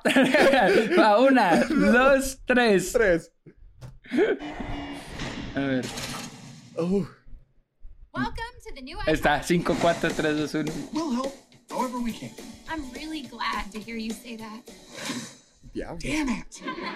¿Qué? ¿Por qué tenía una cuna? Ah, People are weirdly loving this. I don't think this is how you do it. um, This is your moment to shine. You need to be a trailblazer. Like an effortless trailblazer. Like I just got out of bed and was all, oops, I just blazed a trail. Hot wings, hot Cheetos, hot Mm. pretzels, and hot beers. Oh. Ya pistean, oh, hot beers. I am in no place to date. Ready! Su mamá. Güey, la mamá no ha envejecido no, se nada. ve igual. ¿Qué Ni, ni este. Spencer. Ni Spencer, este Ra- igualito. Ryan. Ryan, No, Trainer. Trainer. Trainer. Trainer. Eh, ¿Ese era Neville? ¿Era Neville el que vi? ¿Era Nebel? A El ver, no lo había visto. A ver, ahorita lo regresamos. A ver, lo re- yo lo regresé, yo sí lo regresé. ¡Sí es! ¡Sí era! A ver, yo sí lo terminé. Espera, déjame lo regreso a ver si think Sí. you could shoot me using Espera. that filter that makes my cheekbones all Ya vamos todos disparejos, güey, en el trailer. Yo sí regresé. Mm. Our milk. A, a ver, déjame regreso nomás para verlo de Neville. Quiero verlo porque se veía muy curioso. ¿Qué, vino? ¿Qué segundo es? ¿Qué segundo es? Es en el, en el segundo. Ay, güey, no sé. No sé, güey, pero si era nieve. Si era nieve. Ah, ya lo encontré. El minuto, noto. ci- segundo 57. Hijo, tiene bigote. Güey, la neta, se ve bien. ¿Te digo O sea, algo? se- Me, sí, siento sí, muy sí. feliz de verlo. Me siento muy Sí, contento. se ve padre. O sea, seamos honestos, no es como que. ay, miren, yo no soy fan de iCarly. Y nunca la consideré una gran serie. O sea, no está ni al nivel de las series de Nickelodeon. No está al nivel de Drake y Josh. Sí, No, soy 101. nunca, que era Nickel, no. Pero esto se ve chido. O sea, se ve, se ve al mismo nivel que lo que era su serie. Tampoco decir de que, ay, se ve horrible. Digo, o sea, también compárenlo con lo que era en realidad iCarly. Y eso se ve padre. y siento que está. Que, que chido que Paramount Plus lo esté tratando como que. Es La- o sea, que tenga- que es un evento. No, no. Y aparte de que, no, que lo considere como que la audiencia de Carly ya creció. Ah, sí. Vamos a hacerlo, pues, un poquito más, pues toman cerveza, dicen Demet. O sea, Ajá. no digo que tenga que haber escenas de personajes cogiendo, pero pues que ya se comporten como adultos jóvenes, ¿no? Que siento que era yo, yo creo lo que quería hacer este, la creadora de Lizzie McGuire con Lizzie McGuire en Disney Plus.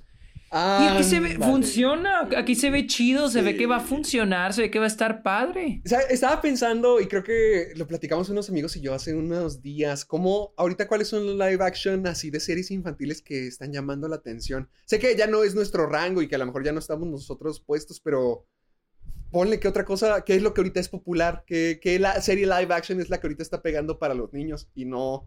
No sé, como que no. an- antes teníamos un panorama de que, cualquier canal podíamos seleccionar, de que teníamos las de Disney, teníamos las de las de Nickelodeon y hasta las de Cartoon Network en alguna época, pero ahorita ya no hay tantas. Si hay, pues ya, ya casi no se habla de ello.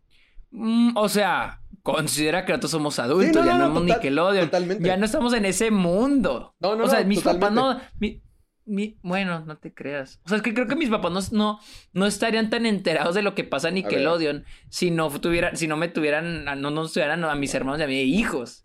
A ver, Pero lo, lo no estoy sé. buscando. A ver, Best Kids Live Action Series. Era lo que, era lo que la otra me estaba poniendo a pensar de que, pues cada vez creces y ya no sabes lo que ven los niños o los chavitos. O sea, güey, ya no somos adolescentes. Ay, ay. Bueno, No sabes qué, cuál es la moda de los adolescentes ahorita, la generación Z ahora que le llaman. Sí, bueno, no te creas, sí hay un punto de eso, porque por ejemplo, ahorita estoy viendo una lista y sale High School Musical, la serie. Entonces, no, por ejemplo, eso es algo que sí estábamos conscientes, pero no, no, no sé qué tanto haya pegado. A lo mejor nosotros la vemos de que hablamos de vez en cuando en el programa y decimos, ah, qué cool que salga High School Musical. Pero quién sabe, a lo mejor ahorita es lo, la gran moda entre los chicos de como 11 años. a 15 Ajá, años. exacto. Es que nosotros ya, ya somos No, viejos. cállate, cállate, cállate. Todavía no somos millonarios, no podemos decir eso. ya nos vamos a morir. Ay, de hecho. No, pero a, a mí sí me gusta. A mí A sí mí me también gustó se me hace que esto. se, se- A mí también se me hace que se ve súper padre. Se me hizo- La neta se ve padre. Se me hizo incluso, bueno, o sea, no, no me consta, no lo he visto, pero a mí me llama un poquito más la atención que la iCarly original, porque la iCarly original no me gustaba. No me gustaba. Las primeras temporadas sí, pero siento que más, mientras más avanzaban, Sí, más se estaban ponía convertir- peor, Ajá, se empezó a convertir más en Victorious. Y como que Dan Schneider hacía chistes bien tontos, así bien infantiles, bien absurdos, Sí. bien random. Como esa comedia de baile improvisado. A lo mejor antes estaba padre cuando comenzaba, pero mientras más crecían y más avanzaban, más los chistes eran así como que qué absurdo y no da risa. Entonces con esto ya más maduro, queriendo tomar cervezas, Carly, lo que habíamos leído la vez pasada de que Carly quiere indagar en este nuevo mundo, tiene una nueva compañera, son nuevos tiempos. Se me hace padre, o sea, si van a Sí. lo que dijiste de que va a ser como Lizzie McGuire, sí, o sea, sí, sí, sí, sí, lo sí que se- hubiera sido Lizzie McGuire. si se comprometen a eso, si logran encontrar el balance entre hacer la serie cool y graciosa y divertida y lograr manejar bien las temáticas de lo que significa tener 28 años ya, que es lo que tiene Miranda Cosgrove, entonces sí va a ser como que, ah, va, va a estar padre, sí vale la pena. A mí me gustó y me, me enamoré de volver a escuchar el It All to Me. La he escuchado tantas hecho- veces, pero en este formato nuevo, como que, miren, esto es algo nuevo y aquí está De otra hecho, vez. como que, ah. supue- supuestamente la iban a, a regrabar, o sea, iban a hacer una nueva versión de. Live pero que, pero que Miranda Cosgrove dijo de que no, que mejor así mero. Iba- Así, pero, así le iba a dejar. ¿Para qué romperlo? Le iban a hacer trap. Sí. Pero bueno, vamos a la siguiente noticia. Es de que hace poquito me hablaste de esta serie que se llama Jupiter's Legacy, ¿no? que está en Ah, Netflix. sí, sí, sí, sí. Pues está Ah, cancelada. ah, ok. Ah, tenemos algo en común. Sí, desde... no mames. ¿Qué pasó? ¿Qué pasó? Acaba de decir que, pues, que la cancelaron en una semana. Y digo, en una semana, una Pero temporada. no sé qué, no sé qué. No, pues sí fue hace una semana. Que no se estrenó hace como dos semanas. No, pues la cancelaron. Y al parecer por un lado vi que costó 200 millones de dólares. ¡Oh! ¡Ay, Dios! No, con razón. E- El aspecto de producción Pero- no se ve muy bien. Pues no, neta ni le he visto. Pero Netflix ordenó una adaptación live actions de las de Super Crooks, que al parecer es el mismo mundo de Jupiter's Legacy, que es de Mark Miller. La neta no estoy muy fam- familiarizado con, con esto. Pero. pero Está bien raro, ¿no? There is a super. Um, sí, o sea, ¿por qué? No, no dice por qué. O sea, si fue, si la gente decía, no, están bien chafa los superhéroes, pero uy, esos villanos, yo quiero ver un show de eso. No dice nada, algo así. Es que. oh, ok. ¿De qué, a ver, ¿de qué trata Jupiter's No, Legacy? ni idea, sí, ni idea. O sea, dice, Super Crooks is set within the same world. O sea, Super Crooks está, es en el mismo mundo que Jupiter's Legacy. Y va a seguir a... En Will Follow va a seguir a supervillanos al, al igual que Jupiter's Legacy. Al igual que Jupiter's Legacy sigue a los superhéroes. Oh, ok, o sea... Jupiter's Legacy es los superhéroes y Super Crooks Sí, es los los villanos, villanos.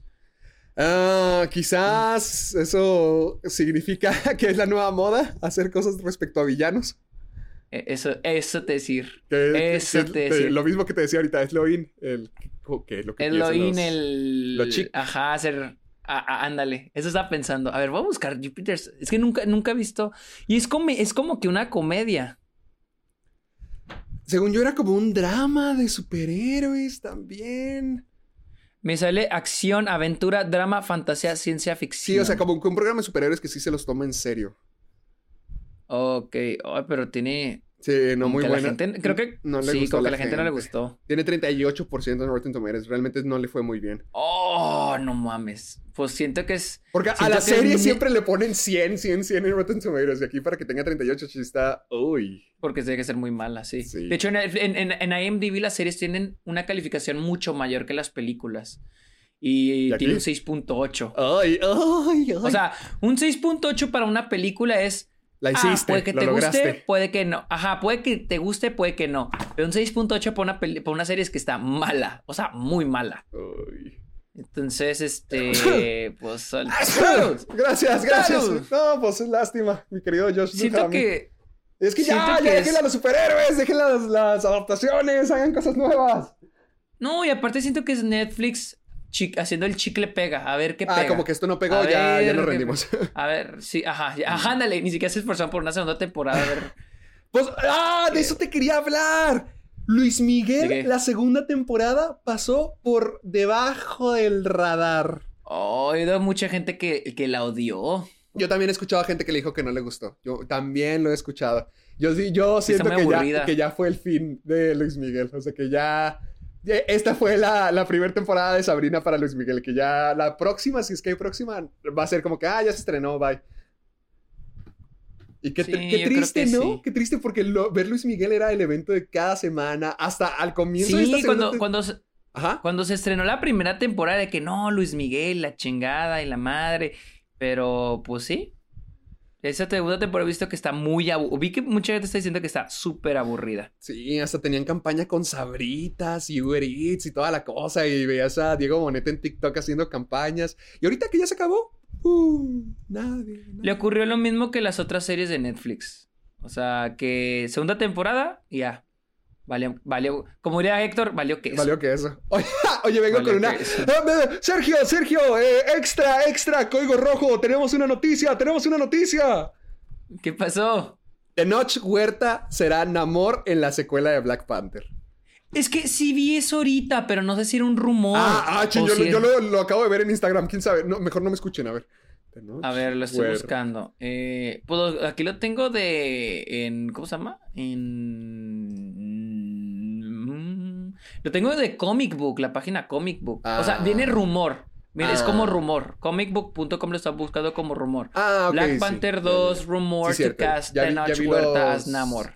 Los, los tweets donde sí dice rumor, rumor, rumor. Nomás vi una cuenta que lo Sí, confirmó, maldita sea. Ah, vamos a dejarlo en rumor. Sí, vamos a hablar de la siguiente Ah, noticia. de que ya se desarrolla una película sobre las investigaciones que se realizaron a Harvey Weinstein. La película se va a llamar... Sí, güey. Y, se, y se- y se- se va a llamar Cheezer y va a ser protagonizada por Carrie Mulligan y Zoe Kazan, que van a ser quienes interpretarán a las investigadoras del New York Times que investiga a la reportera del New York Times que investigaron las investigaciones que hicieron las investigaciones de, de las de las acusaciones de acoso sexual que se hicieron en contra de Harvey Weinstein y que comenzó el movimiento Me Too. Oye, pues este tipo sí lo dejaron bien, tupido. Yo no estoy diciendo que no se lo merezca, pero Dios mío, ni siquiera está muerto y ya va su película para difamarlo y destruirlo todavía Yo más. siento que es muy pronto. Yo también. Siento que es muy pronto. Y la neta, siento que. Ojalá. Siento que hacer otra bombshell. Hace poquito vi bombshell. Y era como que. Ok, bombshell trata la historia del ambiente que había dentro de Fox News eh, de acoso sexual, ¿no? Y es un gran tema, la neta. Pero la película trataba de ser. Trataba de ser este, de Big Short, la edición de Adam McKay. Es producida por Adam McKay, pero no la hizo. Trata de copiar a Adam McKay. Eh, la película tocaba el tema muy superficial. Y siento que lo de Harvey Weinstein es algo muy cabrón. Y pues ojalá no se quede algo súper superficial solo por hacer una película, el compromiso. Ah, esta historia relevante hay que hacerle una película. Ojalá no se quede en eso, Sí. porque si no, qué hueva. Fíjate, ahorita que es con, con Carrie Mulligan, yo originalmente pensé que eso iba a ser eh, Promising Young Woman. Yo originalmente pensé que iba a lidiar con todos esos temas y que iba a ser muy referente a eso. O como es, era muy relevante y muy, o sea, del tema que es tan actual ahorita, por eso yo pensaba como que, chin, espero que no sea nomás para colgarse del tema, espero que no sea nomás porque este tema es relevante. Y no, o sea, cuando la ves te das cuenta de que es una, independientemente es una película genial y muy bien escrita. Pero con esto, esto sí es, esto todavía ya es más exacto porque van a contar la historia de cómo pasó todo esto. Y no es una historia que no, que no, no es que no la quiera ver, solamente que ay, es raro saber que, que esto pasó en el 2018, 2017 más o menos. Es, es curioso saber que van a hacer una película de algo que pasó hace cinco años tan... Sí. tan es, es raro, o sea, es, es curioso. No, no sé cómo sentirme al respecto. Si decir como que sí, es yo. necesario, es qué buena onda o... No sé, estoy muy acostumbrado a ver películas de historias, de películas biográficas que son de gente que ya está muerta o gente que te dice, no, sigue en la cárcel, estoy en el día o algo así. Y aquí, pues no, es algo que nos tocó vivir, no de primera mano, no somos parte de, pero sí nos tocó ser testigos y es como que, qué raro, ahora ver, ahora ver, ya vimos la realidad e inmediatamente vamos a ver la versión ficticia de esto. Es raro. Sí, y o sea, y como te digo, no ha pasado mucho tiempo y, digo, no sé si es algo que digo, tomar en serio o es algo que nada más es un estudio tratando de hacer una película de, es- de esta historia relevante que ocurre, porque sí fue muy relevante hace en el totalmente. 2016, 2015, 2016. Por ahí. Entonces, este, no sé, y lo va a dirigir Maria Schrader, Ah, quien fue eh, Weir for eh, Unorthodox. ¿Qué? Eh, creo que dirigió Unorthodox. Schroeder, Ah, es- creo que es una, es una serie de Netflix, güey, Unorthodox. Pero no sé si es la creadora, escritora. o María directora. Eh, she, sí, Schrader. She, she, Schrader. Sh- Shredder, como el Shredder, como el de las tortugas ninja. No sé cómo se escribe. A ver. Eso. Ah, ah, Shra- Shra- Shredder. Ya, bueno, ya, ya la, ya la encontré. Antes del amanecer, I'm Your Man, I May Jaguar, ya, ya, ya, la- ya la encontré. Es alemana. Pues a ver qué tal. A ver qué onda. La neta no me. No me. Digo, o sea, como que me llamaría la atención si fuera después, pero siento que va a ser como bombshell, nada más. Como sí. que, como que, ah, sí, vamos a hacer historias relevantes solo para. Pero ni van a tocar el tema bien, va a ser muy superficial, no. Quizá no- necesitas ser- más tiempo para que se contextualice más, como que hasta puedas tener una referencia de qué pasó después, cómo fue la vida después de esto. Porque sí cambió todo Sí. el mundo, sí fue parte de lo que cambió todo el mundo. Sí, pero pues a ver, a ver, a ver qué Ah, sucede con esa. ¿Qué onda? Ah, Vamos a la siguiente. Este, esta, esta se me hizo bien curiosa. Y es de que al parecer es- esta Wedding Crashers 2 está en desarrollo o está apenas en pláticas. ¿Alguna vez viste esa? La Los Casanova, ¿no? Se llamaba. No, no, me acuerdo haberla visto, pero sí era de esas películas que te topabas de que en TNT a, En las, TNT, a las güey, 10 de la sí. noche cuando llegabas de la casa o algo así. A huevo, güey. Sí, yo también las veía. O sea, no, está, no es oficial, pero están en pláticas este Vince Vaughn y Owen Wilson de hacer una segunda parte. Mm, No están ya muy grandes. ya, Ya. No sé. Y aparte porque siento que como que se han ganado una imagen diferente cada uno, ¿no? Owen Wilson se ha vuelto como que el hombre depresivo, bueno, después del incidente que tuvo, ¿Qué tuvo? ¿Qué se le ha vuelto pasó? como que, pues que se intentó suicidar allá por el 2007, No 2008, más sabía por qué. Ay, otra vez el, el- el segmento de Patti Chapoy del programa. Pues depresión, carnal. ¿En serio? Mental issues, sí, güey. no sí, sabía que Owen Wilson pasó por eso. Sí, sí, sí, sí pasó por eso y te digo, y pues en su- eh, y, te- si te fijas, muchas de sus películas pues se ha vuelto así, como que muy serio, tranquilo y así. Y Vince Vaughn se ha vuelto como que pues ha salido en películas como la, esa la de la cárcel, que se sale de la cárcel, que dicen que está buena. La Eh, hacen más, como que más, como que se ha vuelto más drama Vince Vaughn. Entonces, va a ser un poco raro, ¿verdad? Pero yo sí jalaría, yo se la vería. Yo sí vería esa No, no, que pues sí, está- sí lo vería, pero me, me da miedo que... es- O sea, pienso en esto y pienso inmediatamente en algo como Dumb and Dumber 2. Que es como que Pero- un- ok. una comedia muy de la época y luego 10 años después, cuando ya están muy viejos. O sea, quién sabe, no sé si eso si, Sí, funciona igual. Porque está padre, o sea, la intención de hacer una secuela sí está padre, pues está padre, pero no sé, con comedias que salen 10 años después. Me ha tocado ver... porque- Más de 10 años. Esa película salió hace 2004, 2005, a ver. A ver, comedy. Casi, sería casi 20. Si le llegan a hacer, sería Por ejemplo, también... 2005, güey. Movie sequels. 2005, Estoy sí, hace 15 años. Quería buscar secuelas de comedias que salieron, pero no, así años después, pero no encuentro. Pero, por ejemplo, a mí me viene eso de Dumb and Dumber, o incluso la, la película de vacaciones, que era la de National Lampoon Day. Lampoons. sí, sí. eh, también fue horrible, también. Entonces, Pues no lo sé. Trainspotting. Transporting se supone que fue buena, que no. A mí la segunda sí me gustó. Hay gente que no le gusta, pero a mí sí me gustó mucho. Ah, ah, no es mala, pero siento que es una muy divisiva. También piensa en Zulander 2, también con Owen Wilson. Ah, esa esa fue, sí, no- esa fue gacha. horrible, sí, yo también escuché eso. Piensa en, en esas. En oh, esas. de Anchorman. de- Anchorman Ah, 2. Anchor- yo vi Anchorman 2 y no me gustó. Yo creo, yo me acuerdo que sí la medio disfruté. Yo vi la 1, no, no vi la 1, nomás vi la 2 y fue como que, ay, está muy tonta. Es que sí está muy. Es que es muy, es que es muy estúpida, Sí, pero. es Es, el que- punto, ser estúpida. Piensa en todas esas comedias que salieron 10 años después y pues, yo, yo ahorita no pienso, no se me viene a la mente una que haya sido un hitazo o que haya sido un éxito o buena. Pues sí, es que por lo general. Sí, no. Pues no. De por sí, de por sí es muy raro que las secuelas tengan un éxito. Sí, eh, No, ajá. de hecho, en general, la única comedia que se me ocurre, o sea, la única secuela, comedia que se me ocurre que fue un éxito fue 22 Jump Street. Ah, pero, pero te refieres al programa, por el programa. No por la película. Ah, pero fue una. La segunda fue un éxito. Ah, ok, ya te entendí. O sea, sí, las secuelas de, com- no, las secuelas de comedia en general, sí. De comedia, pero no fue años después. O sea, fue literal una después de la otra casi tres años de diferencia. No fueron 10 años de diferencia. Entonces no entra en la misma Sí. categoría. Pero incluso si es difícil encontrar una película así. Sí, así que. No, ¿sabes qué? No, te- no, te- no tengo muchas de mis esperanzas en eso. Sí, no, ni yo. Pues a ver qué pasa. O sea, ojalá le salga bien, pero no creo que salga bien. No es por ser. No es, por, ser, negativo. culo, pero no creo que salga bien. Y hablando de gente vieja, Ajá. Quentin Tarantino ya, considera retirarse. Pero que no lleva Decide- 10 años considerándolo. No, no, pero ahora, no, no, no, pero él ahora sí considera de que ya no, ya literal no este, ¿cómo se dice? Ya no hacer películas. O sea, ya, ya no hacer películas. O sea, la última que iba a ser su última película es este. La, o sea, decir ya, ya no. O sea, ya no, ya estuvo. Ya no voy a hacer- ya no voy a volver. La que dije que iba a ser mi última película ya no va a existir. Es lo que en Ah, una entrevista dijo, di- dijo. Sí. Ah, que diga- o sea, Dijo, Ajá, ajá. Dijo, la mayoría de los directores tienen últimas películas horribles. Eso fue lo que dijo direct- eh, Tarantino a Movie Maker.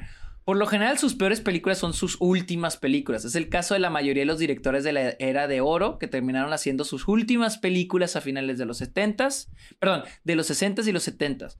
Luego, este, eso terminó en el caso de la mayoría de los directores del New Hollywood que hicieron sus últimas películas a finales de los 80 y de los 90. Por ejemplo, él pone el ejemplo de Arthur Penn. Dice, no soy un gran admirador de este director, pero el hecho de que la última película de Arthur Penn sea Penn and Teller Get Killed es una metáfora de, lo miserable, de los miserables que fueron la mayoría de las últimas películas de los directores de New Hollywood. Mm. Entonces, terminar tu carrera con una película decente es raro.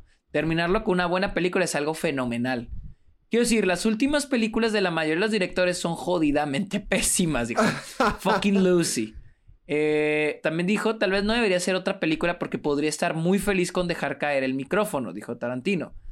Eh, um, I should not make an... Ok. Y luego, esa es la parte frustrante. Muchos de los directores realmente maravillosos, es como si su, su, su penúltima película hubiera sido increíble, increíble para terminar, lo que remonta a lo que estaba diciendo sobre mí. O sea, dice que si Once Upon a Time Hollywood es su última película, dice, esta es mi gran película, y luego tiene una última película y es mala, se va a arrepentir. Ay, pues que haga otra después de eso. Por ejemplo, te pone, or you know, if Don Siegel, ah, si Don Siegel se hubiera detenido en Escape de Alcatraz, oh my fucking god, dijo, what a career. Eh, y dijo, y las últimas dos de ese director fueron nada más como que, ah, nomás películas para acabar el trabajo. O sea, si hubiera acabado con Escape de Alcatraz, hubiera sido que, ah, chingoncísimo, qué buena carrera. Pero las últimas dos se la arruinaron. Te, Dijo, siento que este es el momento. Ah, ¿qué pasó? te diré algo. Yo Ajá. siento que, que Tarantino se despida con eh, Once Upon a Time in Hollywood sí sería un final fenomenal, creo yo, porque es muy él. Siento que todos entramos Sí. a, a- a que nos guste el cine con Tarantino. O sea, es, es la opción para los que comienzan, para que los que sí le gustan el cine, para los mamadores, Sí. para todos. O sea, todo el mundo Sí, conoce sí. a Tarantino. Entonces, En que- algún momento todos nos traumamos con Tarantino. Ajá, exacto, exacto. Todos hemos o tenido sea, una nadie, obsesión con nadie- Tarantino. nadie diga que no, nadie diga que no. O a todos, nos gusta una película de Tarantino, o todos Ajá. admiramos una película de Quentin Tarantino. Para mí sigue siendo mi director favorito. O sea, siento que. Y, y además, siempre es la historia de lo que a todos nos gustaría, de que él. Lo que él dice, de que yo no fui a las películas, yo vi películas, de que él, porque gracias a Harvey Keitel, fue descubierto y pudo hacer este, perros de reserva, todo eso. O sea, sí es como que muy representante del sueño de cine que todos nos gustaría tener, o incluso la idea esta antigua de cine donde podías triunfar por, ya sabes, por la magia, por el esfuerzo, todo esto, chalalalala. Entonces siento que si se fuera con Once Upon a Time in Hollywood sí estaría cool. Pero aún siento que él sí es un director con capacidad para, para hacer otra historia Ah, más. sí, claro. Yo, yo siento que él, yo él siento no que- está salado. Sí, siento que es más como un miedo. Sí, Y más ándale. porque él es un cinéfilo, o sea, es un cinéfilo y creo que considera mucho eso, o sea, considera mucho la carrera de los directores, el, el, el viaje de los... el- la travesía de los directores, las películas que ha hecho los directores, entonces Sí. es como que le da miedo el, el qué tal si mi película termina siendo mi peor, la peor película que Sí. haga. No, O sea, entiendo ese miedo. O sea, sí se entiende, pero no, Tarantino. Ánimo. Órale, Ánimo. con seguridad, sí se puede. Una última, No, sí se arma. Ánimo, vato, no le dé miedo, vato. ¿Qué- cuál, cuál era la última idea que tenía para la siguiente película? Pues de terror. De terror, la de Star Trek. Star Trek. eh, Kill Bill Volumen 3. ¡Ah, sí se arma! ¡Órale! Te mandamos buenas vibras, Tarantino. órale, con autoestima, Ánimo, con autoestima. ánimo, ánimo. es lunes, órale, a trabajar. Póngate a trabajar, güey, y luego, este. Esta no es una sorpresa. Disney acaba Ah. de confirmar que la secuela de Cruella ya está en desarrollo. ¿Qué opinas? Pues, o sea, no es como que, ay, qué emoción, güey. Pero, digo, y también no es como que, ay, qué sorpresa, no lo vi venir, güey. O sea. No es malo, pero si te das cuenta que Disney sí está tratando de, de sacarle a qué es lo que pega. Oh, cabrón. Porque, por ejemplo, Cabrón, no- güey, cabrón. ¿Qué, qué otras? Ah, bueno, no te creas, si, anunciaron las demás, de que anunciaron Aladdin también, anunciaron El Rey León 2. Te iba a decir de que no le pusieron tanta atención como a Cruella porque no fueron tan hit, pero no, la verdad es que sí, que no, no se ha dicho nada de las demás secuelas live action que han estado prometiendo. Pues aquí, mira, aquí el mismo artículo de Hollywood Reporter, pues te recuerda que viene Pinocho, Ah, Peter Pan y Wendy y La Sirenita, que son las que se están ahorita trabajando. ¿Quién sabe? Y sí, cierto, también viene la del, del Rey León de este Barry Jenkins, la secuela. ¡Oh! ¡Oh! Ok. ¿Quién sabe? Ya podría estar padre. A lo mejor, y, a lo mejor ya habiendo quitado la, la barrera del origen del villano, a lo mejor ya siendo el villano y dándole una aventura que hacer, podría estar divertido. Digo, mira, la película, esa película, por muchas mamás que tuviera, estuvo entretenida. Sea, la pasé padre, sí. la neta. Sí, ¿Sabes? ¿Sabes? ¿Sabes? Ah, bueno, no, vamos a la siguiente y luego ahí te digo. Ah, ya, eh, la siguiente noticia es de que ya se está desarrollando una nueva entrega de A Quiet Place. Ah. Está Ah. muy raro esto porque dicen que no sé si va a ser parte 3 o en un spin-off, porque esta no la va a dirigir este John Krasinski. Esta la va a dirigir Jeff Nichols. Jeff Nichols, ¿quién es? No sé, a ver. A ver, vamos a buscarlo. A ver, Jeff Eh, Nichols. Pero ya que se haya ido John Krasinski, ya te das cuenta. güey. Ay, pues dirigió Matt con Matthew McConaughey. Oh. Ajá. Eh, ah, al parecer no tiene malas críticas. ¿La de Matt? está buena. Yo pensé que la de ten- tenía malas Yo, críticas. yo también trato de confundir. Oh, dirigió Loving. Ok, dirigió Loving, la película con este Joel Edgerton Creo, que, y Ruth creo que me confundí con la de Gold, o ¿cómo se llama? Donde este Matthew McConaughey sale Sí, pelón eh, y ah, panzón. sí, sí, sí, sí. Yo también la estaba confundiendo con esa. Sí. Este, pues al parecer tiene buenas películas. Ah, y creo que la va... Él la va a escribir. Uh, Eh, sí, es que, es que ahí uh. te va. Por lo que vi, no, no sé si va a ser a Quiet Place parte 3, porque aquí lo dicen en el mismo mundo y es una idea de Jeff, Jeff- es una idea que Jeff Nichols creo que le presentó a John Krasinski que le gustó y él la va a dirigir Jeff Nichols. Pero no sé si, porque en unas noticias lo manejan, mira, en Deadline lo manejan como A Quiet Place Movie. Jeff, Ah. la película de Jeff Nichols de A Quiet Place. Pero en otros lados la manejan como A Quiet Place parte Yo, 3. yo estoy viendo spin-off también. Sí, o sea, yo creo que va a ser un spin-off. Iba, ok, eh, esto te iba a decir, el miércoles pasado iba en camino a ver la película, porque, Ah. porque en Álamo, el nuevo Álamo, tienen una cosa que se llama The Big Show, que es como la versión IMAX de Álamo. Y Uh. la neta dije, pues voy a, voy a ver la película porque tengo ganas de, nada más por el Big Show. Ajá. Pero lleg- llegué a recoger, a comprar unas cosas a, a Michaels y me dio hueva ir y ya no fui. ¿Qué? No, lo hubieras visto. Yo, ok, ok, ok. Yo sé todo lo que te he dicho de A Quiet Place 2 y que ya te quité las ganas, pero si la tienes oportunidad de ver en un cine así como lo que estás describiendo, sí vale la pena. Sí deberías de verla. Pues es que te voy a decir algo. ¿Qué? El, vier- el viernes va a llegar una película que vale más la pena ¿Cuál? ver en the, in the Heights. ¡Ay, no! ¡No! ¡Ya se va a estrenar In the Heights! Ya sabes, será in the Heights y la van a pasar en The Big Show. Y yo estoy que, ¡ah, huevo! ¡Qué bueno que no vi a Quiet Place! Voy a ver in the Heights ahí. ¡Ay! ¿Y ya se va a estrenar en HBO o algo? Se va, a estrenar, pues, se va a estrenar en HBO también el fin de semana, creo. ¡Ah! ¡Al fin!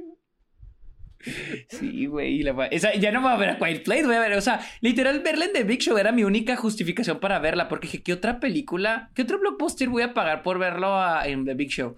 Y yo no sabía que In the Heights le iban a pasar en The Big Show hasta que chequé los horarios y iba a estar ahí. Y dije, ¡ah, huevo! No sí, voy a ver. manches, te odio con toda mi alma, púdrete. Ódiame más. Te odio, no, maldito. La suerte de algunos. Sí, estoy muy feliz. Voy a ir a ver el, a ver si voy el jueves en la tarde noche. Estoy muy, la neta estoy muy emocionado por In the Heights, la quiero ver. Me dices qué tal está. A huevo que sí. No, no me la hypees, luego me la arruinas. Y luego la última noticia exclusiva de la mañana, de esta mañana, es de que, ok, la semana pasada salió el lineup de las películas que se van a estrenar en Cannes. Este, entre ellas está eh, eh, Annette de Leo Carax, que hablamos de ella. Se va a estrenar The French Dispatch Uh. de, de Wes Anderson. Stillwater, la nueva película de Tom McCarthy con Matt Damon. También este, pues al- este, va a haber un documental de Oliver Stone, de John F. Kennedy. Y entonces dijeron, va a haber una sorpresa. Va a haber una sorpresa.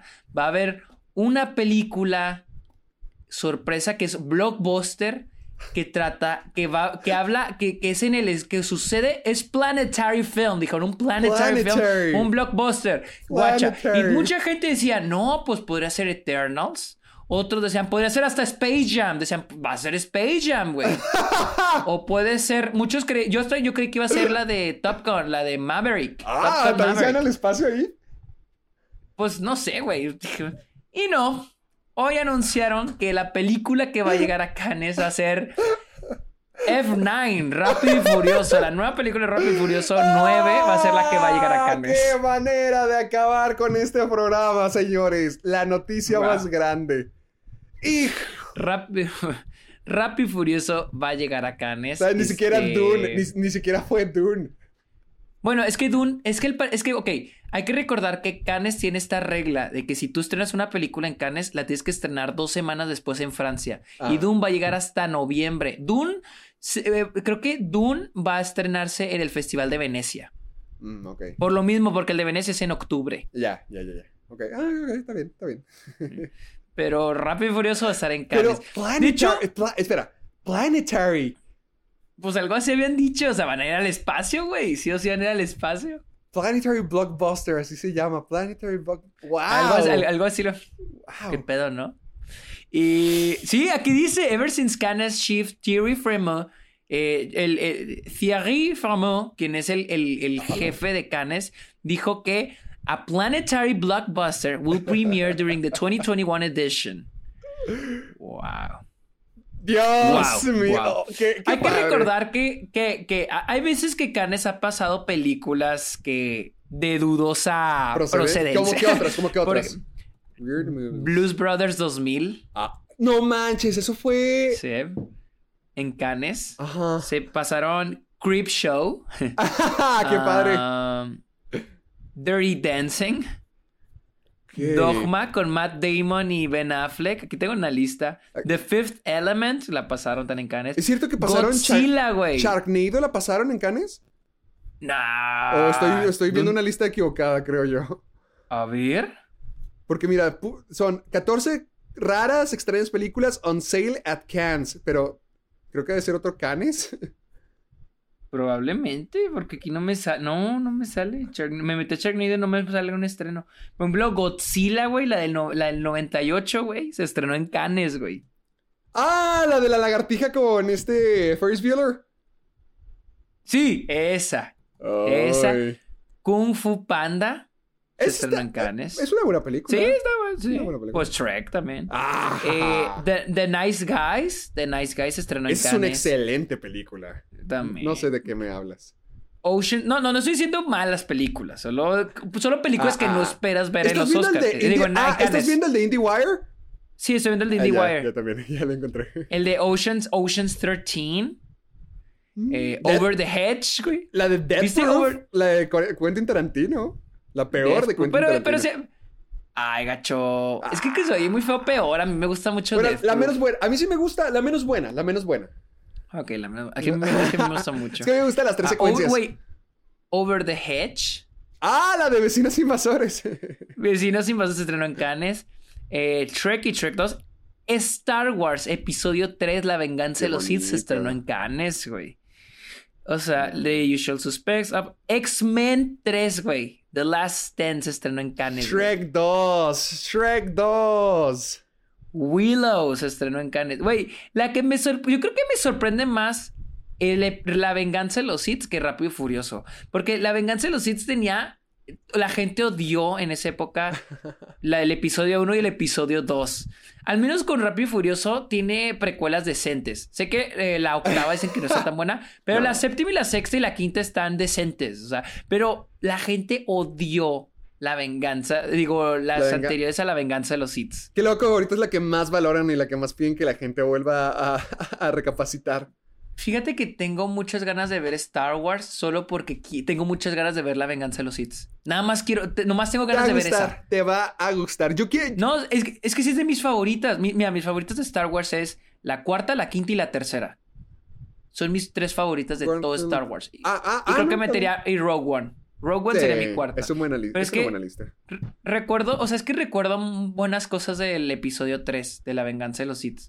Sea, recuerdo muy buenas cosas. Entonces la quiero, la quiero volver a ver, pero no quiero evitarme todas las de Star Wars, güey. No, es que creo que están muy satanizadas. Las, las precuelas siguen estando muy satanizadas porque yo, yo he querido ver menos The Last Jedi y Rise of, Skywalker, Rise of Skywalker que las precuelas, porque las precuelas como que hasta ya me llamaban Ah, sí, la sí, sí. atención por morbo, como que estaban tan malas. Y fíjate, no, hasta la segunda, el episodio 2, el ataque de los clones, que dicen que es la peor, o bueno, que era la peor de, las, de la precuela, está buena. A mí se me hizo buena. Es que fíjate que yo tengo buena, buen recuerdo de las precuelas. O sea, porque me acuerdo que una vez en TNT, hace años, años, pasaron un maratón de las seis películas. Ajá. Y me acuerdo que yo dije, ah, pues las voy a ver. Y, y de que cada día pasaban una.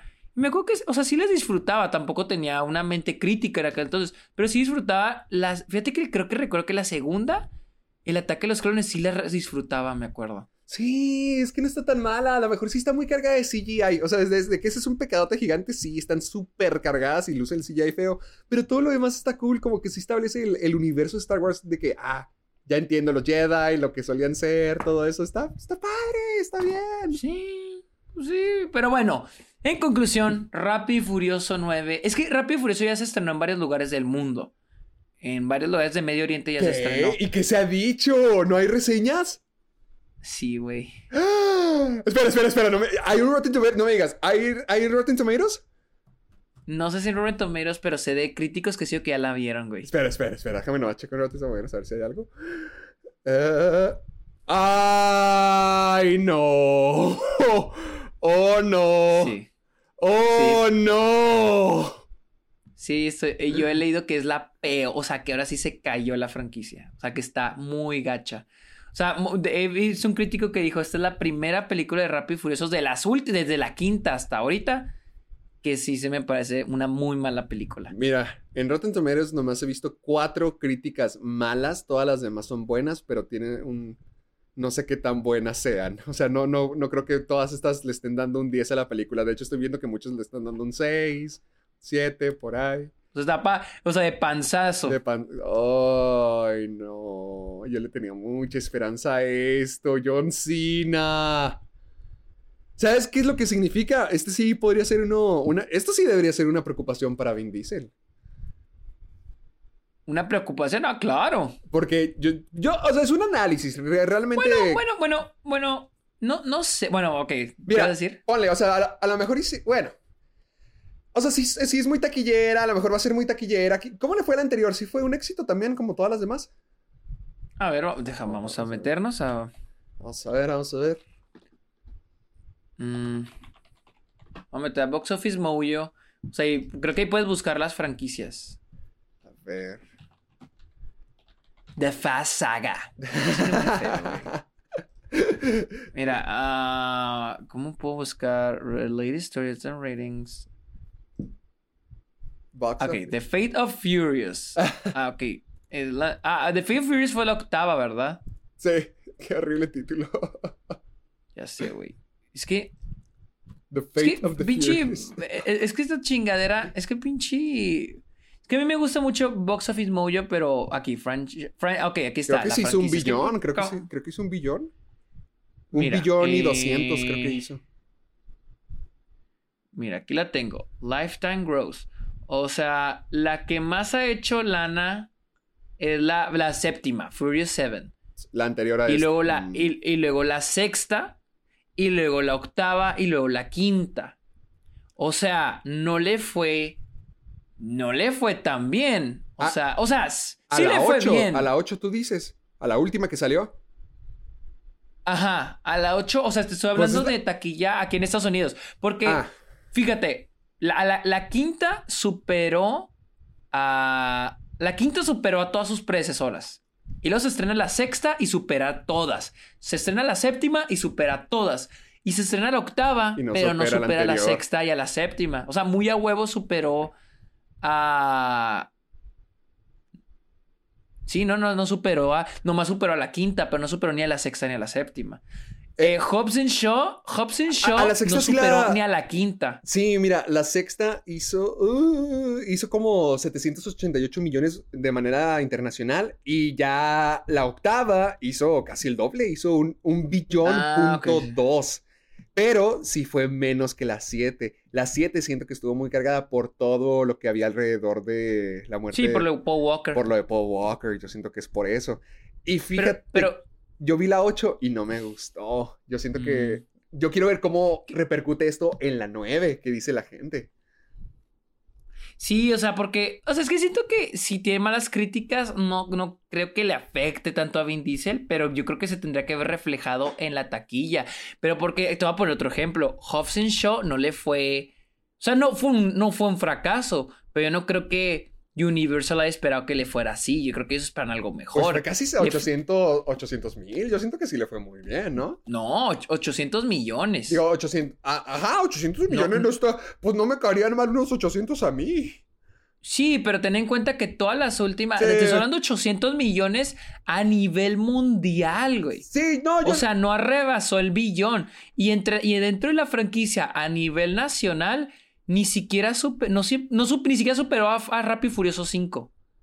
Es que también... Casi se quedó con la creo que también cuarta. porque se trata de un spin-off. A lo mejor la gente no le Sí, llama sí. mucho la atención. Pero a mí se me hizo excelente esa película. Se me hizo tan divertida y tan buena. Deberías de verla. Te va a gustar. A ver si el rato la veo. Es que casi no se me antoja. Idris Alba dice que es Superman negro. Es lo mejor. Es lo mejor. Sí, no, no, yo, yo, bueno, ponle, no sé cuál- cómo va a estar esta, a lo mejor y me gusta porque a mí me gustan si están mal así o no, pero esta, a, a mí la octava no me gustó y se me hizo muy aburrida. La, la nueve, a ver qué tal está, porque ya que vayan Yo a ir al espacio. Yo siento que no te va a gustar. Porque, porque ¿Por la gente que visto que no le ha gustado es gente que sí le gustó las anteriores, como a ti.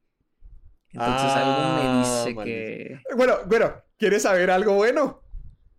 ¿Qué? Mira, no importa, no importa que Vin Diesel no haya logrado establecer una nueva franquicia. No importa si no le está ya, si ya se le va a morir rápidos y furiosos. ¿Sabes por qué, Sergio?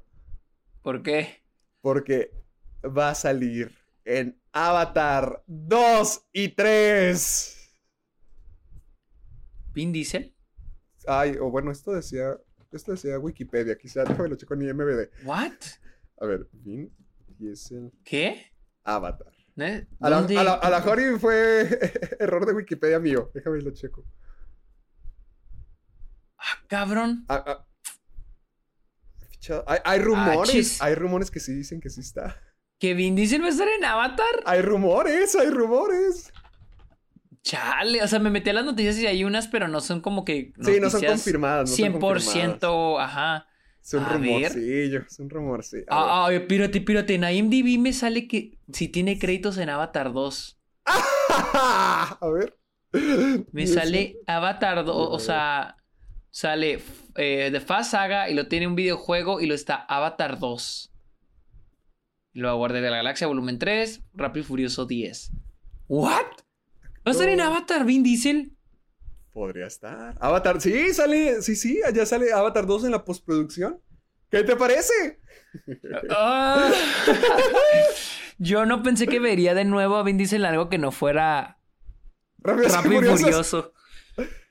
Pues es que tiene que sobrevivir, algún, se le va a acabar esto No, algún pues sí. día. Tiene que mantenerse Sí, no, en y el luego juego. si llega pedo a sus entrevistas, se lo gasta en alcohol. Tiene que mantener ese estilo de vida furioso y rápido.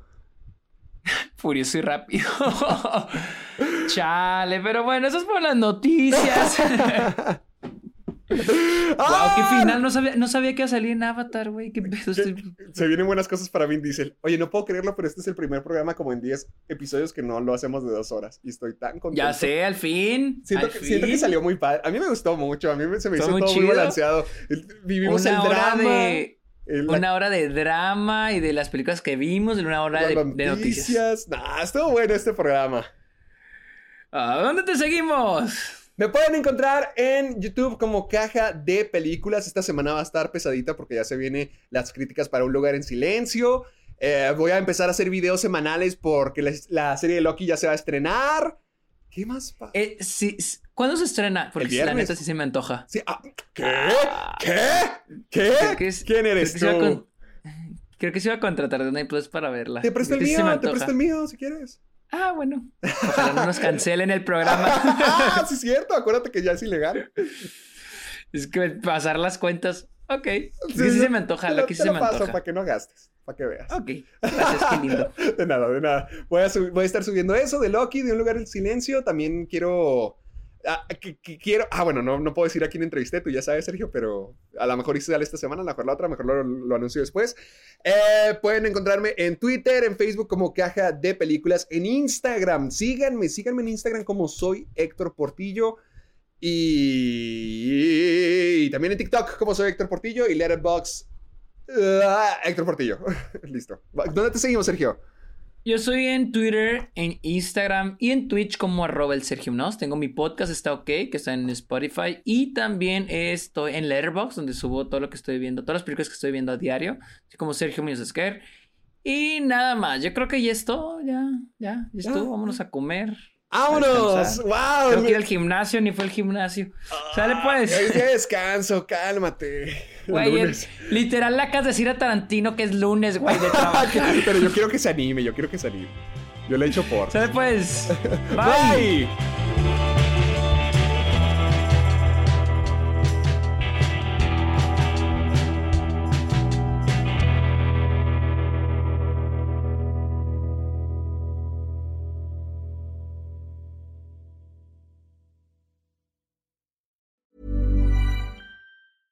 ¿No se merece tu familia lo mejor? Entonces, ¿por qué no los mejores huevos? Ahora, Egglands Best están disponibles en deliciosas opciones. Huevos clásicos, de gallina libre de jaula y orgánicos de Egglands, que ofrecen un sabor más delicioso y fresco de granja que le encantará a tu familia. En comparación con los huevos ordinarios, Egglands Best contiene la mejor nutrición como 6 veces más vitamina D, 10 veces más vitamina E y el doble de omega 3 y B12. Solo Egglands Best. Mejor sabor, mejor nutrición, mejores huevos. Visita egglandsbest.com para más información.